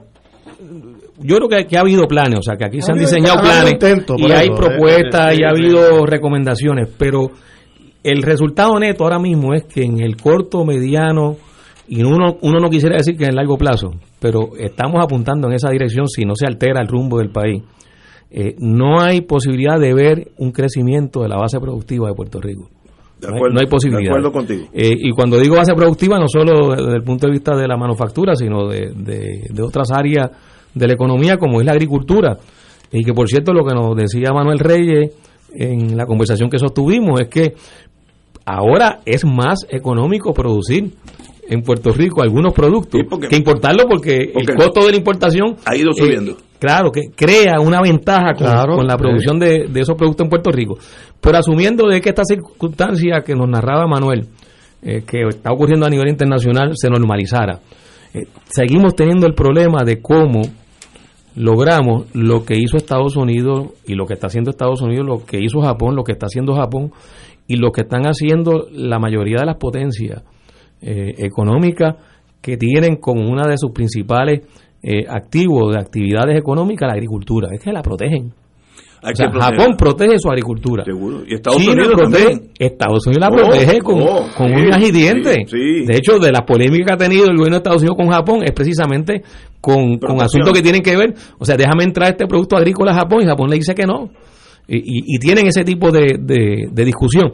Pero nosotros no tenemos la capacidad política de proteger, de proteger nuestra actividad agrícola si entendiéramos que esa es un área como entendemos que debe ser un área que hay que desarrollar porque se trata de la alimentación y en, y en un sistema isleño como es el nuestro nosotros no tenemos otra forma de traer la alimentación que no sea por barco o por avión y si ocurre una situación No. sobre todo en el caso de, de- de los barcos que es como se abarata más el costo de transportación Oye, Tati, es interesante, es interesante, concatenando lo que tú acabas de decir hace un momento, con este debate que el sector Estado librista quiere generar sobre cambios al desarrollo del Estado libre asociado, le podríamos hacer una pregunta algo inocente a los Estado libristas. ¿Los Estado libristas estarían en condiciones y creen que lo lograrían de reclamarle a Estados Unidos que esa cláusula desaparezca y que nosotros podamos proteger nuestra agricultura? Sería Eso, conveniente. eso, eso es posible, eso es posible. Digo, Los estados libristas se lanzarían al ruedo Ah, bueno, yo esa yo no sé si se levantarían, pero para tener una agricultura local no puede haber Tú quieres decir nacional. Nacional, no puede, no puede, porque es que no vas a competir, porque Estados Unidos... Yo, yo creo que igual- yo, yo como Y estado el, librista el gobierno de Estados Unidos concedería, concedería semejante pero, reclamo. pero déjame contestarte por eso. Tienes que Yo- matar a, a los ahora, agricultores. ahora hablar de- ahora, ahora habla del estado librista. Ah, ahora. Yo creo que no habría, eh, que habría consenso, de hecho, eh, nadie se opondría a que se hiciera ese reclamo, pero cuando tú estás negociando con los Estados Unidos, el poderoso, el poderoso es Estados Unidos. ¿sabes? Tú les, cuando tú les estás diciendo a ellos, yo quiero ser parte tuya, y esto es lo que yo quiero, ellos te van a decir, bueno, tú eres el que quiere ser parte mía. Mis condiciones son estas otras. Tú lo tomas o lo dejas. Y, y es la realidad Mira, poli- de Puerto Rico, ejemplo, ¿no? Eh, No, no, y- es la verdad. No, no, es que ese, esa asimetría es un problema para nosotros, desarrollar sí. nuestra Es base muy productiva. difícil. Porque Hay- es una asimetría que es resultado de, de una relación de subordinación política donde quien impone las reglas del juego es el que tiene el poder. Pero lo mismo pasa cuando negocias un tratado con ellos. Estados Unidos te impone su... Claro, Claro, bueno, ese, ese- ese- ese es el reto que tienen los países que negocian Pero- tratados pero con mira, Estados Unidos. claro. Pero déjame, déjame dar un Para comentario adicional, no podemos, Ignacio. Nosotros no podemos negociar tratados. No, No, no, estamos si pudiéramos sería lo mismo. Si pudiéramos. Pero a- además de la cosa de, de- la cosa no, además de desarrollar la agricultura o cualquier otra actividad productiva en, en nuestra economía, también hemos tenido ya la experiencia de iniciativas buenas que han sido frustradas por el problema de la subordinación política. Y está el puerto de transbordo de Ponce. No, eso está muerto. Eh, eh, como dice Catalá, ahí no se ha podido embarcar dos quenepas de Ponce. Eh, Están las grúas allí que contaron 40 millones de dólares. Este, y no se ha podido embarcar dos quenepas de Ponce. Que- es que- ¿Por qué? Porque incluso el, el estudio de, de Frankel, que fue el experto que se trajo para ¿no? analizar, lo identificó, mira, la ley de cabotaje es un problema. El problema de las tarifas aduaneras de Estados Unidos es otro. Pues nadita, y que Puerto Rico no pueda tener capacidad de hacer tratados comerciales con otros países, pues estás en condiciones desfavorables frente a otros países Que- para desarrollar correcto, un puerto de transporte. Totalmente correcto. Y, Oye, a- así una- uno sigue encontrando las áreas donde pudiera haber la posibilidad de que Puerto Rico pueda tomarse iniciativas económicas exitosas y se estrellan contra el problema siempre y cuando de la subordinación política. siempre y cuando que no choques con el Interstate Commerce Clause. Claro, tú puedes hacer claro. lo que tú quieras. Ahora, si chocas con eso, te come el león, porque Pero- esa- eso es necesario para la nación americana, para que caso, sea más en el productiva. caso- En el caso del super, el del puerto este de transbordo de, De Ponce, Ponce. cuando se concibe la creación de esa, de esa, lo que ahora es una entelequia allí, todas esas limitaciones no se conocían. O sea, ¿qué se estaba apostando? ¿A que todo iba a revertirse y íbamos a tener la prerrogativa de poder estar de tú a tú a nivel regional? Bueno, por lo menos pidieron el estudio y tienen en blanco y negro Pero mientras la tanto conclusión del estudio. Sí, pero mientras tanto estaban invirtiendo 40 millones de dólares. Oye, ¿desde cuándo descubrieron que había esas limitaciones? Desde que el informe se hizo. Tuvo que hacerse el informe para que vieran que era inopera- inoperante. Mira, Obviamente se sabía, porque todo el No. mundo sabe, o sea, cualquiera que se mete en, en un proyecto de esta ma- magnitud, de esa envergadura, de construir un puerto de transbordo, tiene que tomar en consideración las condiciones políticas en que el mismo se va a construir Ahora, ahora, y va a operar. Déjame de- añ- añadirte a esto. Un puerto de transbordo no puede funcionar a menos que tenga una flexibilidad que no es posible dentro de- del territorio americano. Por ejemplo, estoy hablando, yo le metí 20 años a la Bahía Costanera. Un barco viene de Alemania y choca con un arrecife y una de las hélices se, se afecta y si baja a mucha velocidad pues vibra demasiado, puede romper el, el shaft, el motor, etcétera. Tengo esa esa hélice del grande de este estudio, pesa 7 toneladas. Uno la ve chiquita, pero ponte al lado de una. Ok. Ese barco llama a Panamá. El, el consulado pues hace el arreglo y vuelan la hélice y Panamá la dejan allí en el puerto. Cuando llegan allí, pues allí hay las facilidades, la arreglan. No pagó aduana, nadie se puso nada con la hélice, eh, sencillamente, ok. El radiooperador de ese mismo barco se quiere casar, tiene plan de casarse. Yo me apego en Panamá porque me voy a casar en El Salvador. Muy bien. Cuando ese barco llega a Panamá, ya hay un sustituto que tiene unas licencias eh, mundiales del mundo entero de radiooperador. Es como una licencia mundial. Y yo llamo adelante y mira, necesito radiooperador X3. Ah, ya aquí Tato está aquí, tiene, y tú eres de, Birmania. Y ya cuando llega te montas y eres el operador. Eso es imposible con inmigración americana. Ese radiooperador de Birmania no va a entrar aquí. Y a veces entran en Panamá, hay una zona que se llama en la Avenida España, donde hay un- unos restaurantes bien grandes, donde los marinos pueden estar ahí esperando el barco, lo que sea, eh, una semana, dos semanas, un mes. Eh, no es posible eso. No, no estoy diciendo que no es deseable, es que eso no va a pasar. Y la aduana, esa hélice que yo dije, puede entrar del metal correcto, te- te paga aranceles. En Panamá tú entras y la dejas Pero, allí hasta que... pero, pero hay ventajas y desventajas. No, es ¿verdad? como todo en la Porque, vida. por ejemplo, eh, una de las ventajas de Puerto Rico, y y no estoy diciendo que todo es ventaja, eh, hay, hay muchas desventajas, pero una de las ventajas es que Puerto Rico, al estar dentro de la zona aduanera de los Estados Unidos, pues tú puedes decirle a una empresa de manufactura, la que sea, todo lo que se haga aquí Ah, bueno, sí. entra allí, Sí, sí. no, no pasa por, nada. Por inter- interstate. de hecho, que- Puerto Rico es el, único lugar eh, que no es estado que está dentro de la zona aduanera, porque incluso las Islas Vírgenes Americanas fuera, están, están fuera. fuera. Sí, sí. y eso eh, afectaba al puerto de transbordo de Ponce. eh, exacto, Franklin. sí, sí, todo eso. Era, era Claro. un- es que no puede una funcionar. limitación, claro. No puede funcionar. Mira, Pueblo traía o trae furgones de Port Elizabeth. Antes, antes que Jacksonville se pusiera de moda, era Port Elizabeth, New Jersey. Y nosotros mandábamos furgones de Port Elizabeth, San Juan y Port Elizabeth, San Tomás, Santa Cruz. La diferencia de costo por furgón y la misma distancia era 800 dólares por furgón. Porque allá tú puedes usar un barco coreano y aquí tiene que ser americano. Por furgón. Si tú traes 100 mil al año, mira lo que tú estás pagando de más. Millones, decenas, un, un, un, un- una, una, eh, un, un supermercado, estoy pensando en inglés. Por tanto, uno coge lo bueno y también tiene que estar con, con teste de que hay cosas malas. Tú no vas a coger lo bueno nada más y no coger nada malo. Si yo, si yo fuera de la Mariti- eh, Merchant Marine de Estados Unidos, el puerto más grande es San Juan, más grande que Hawái. Por tanto, ¿tú crees que yo voy, yo no voy a cabildear para que esa ley se quede? Yo- De hecho, el puerto de San. Juan, el puerto de San Juan que, eh, eh, es más grande, Obvio, tú sabes. ya que estábamos mencionando Jacksonville, el puerto de San Juan tiene más volumen de carga que el de Jacksonville. Ah, sí. porque entran cosas de otros lugares. Sí, sí, Jacksonville es- es casi exclusivo para Puerto Rico. Ahora, lo, lo- lo interesante de esta conversación que la traía Julio y que todos hemos comentado, este, es lo siguiente: la Junta de Control Fiscal no tiene en su radar No, nada de eso. eh, iniciativas para que aumente la capacidad, la base No, productiva no. de Puerto Rico. Eso no está en el radar de la Junta de Control. Fiscal. No está tampoco en la presente administración de gobierno una agenda para desarrollar la actividad productiva del país, para desarrollar la Es que economía. Esa no es la función. No, en la administración del, Ah, de- ah, del no, gobierno. yo estaba hablando el- de Yaresco. La no, de no, no. cobrar dinero. Lo- Punto. lo- e- ellos es una agencia de cobro. La Junta de Control de Fiscal es una agencia de cobro. de.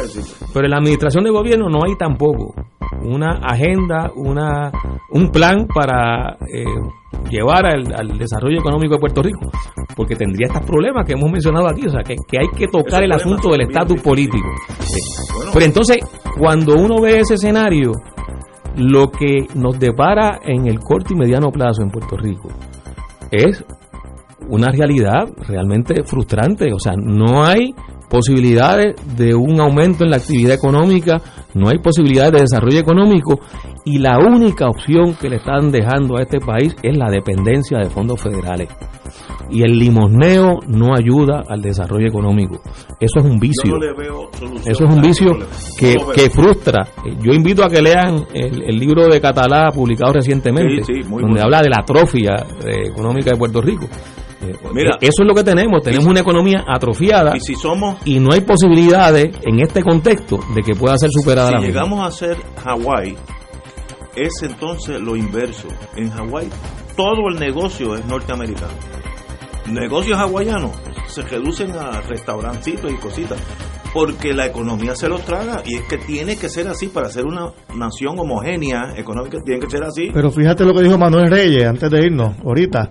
Eh, Puerto Rico, oye, a pesar de los problemas, que la economía es artificial por los fondos federales, en parte sí, dinero pero seguimos teniendo un poder adquisitivo mayor que el resto de América Latina. Bueno, pero eh, es por la dependencia económica. Mientras Claro. Washington esté dispuesto a que haya una cierta estabilidad mínima en materia de fondos ¿Tú federales. crees que alguna vez ellos nos abandonarán? No me diga eso, que me voy para casa triste. Prepárate. Hasta mañana.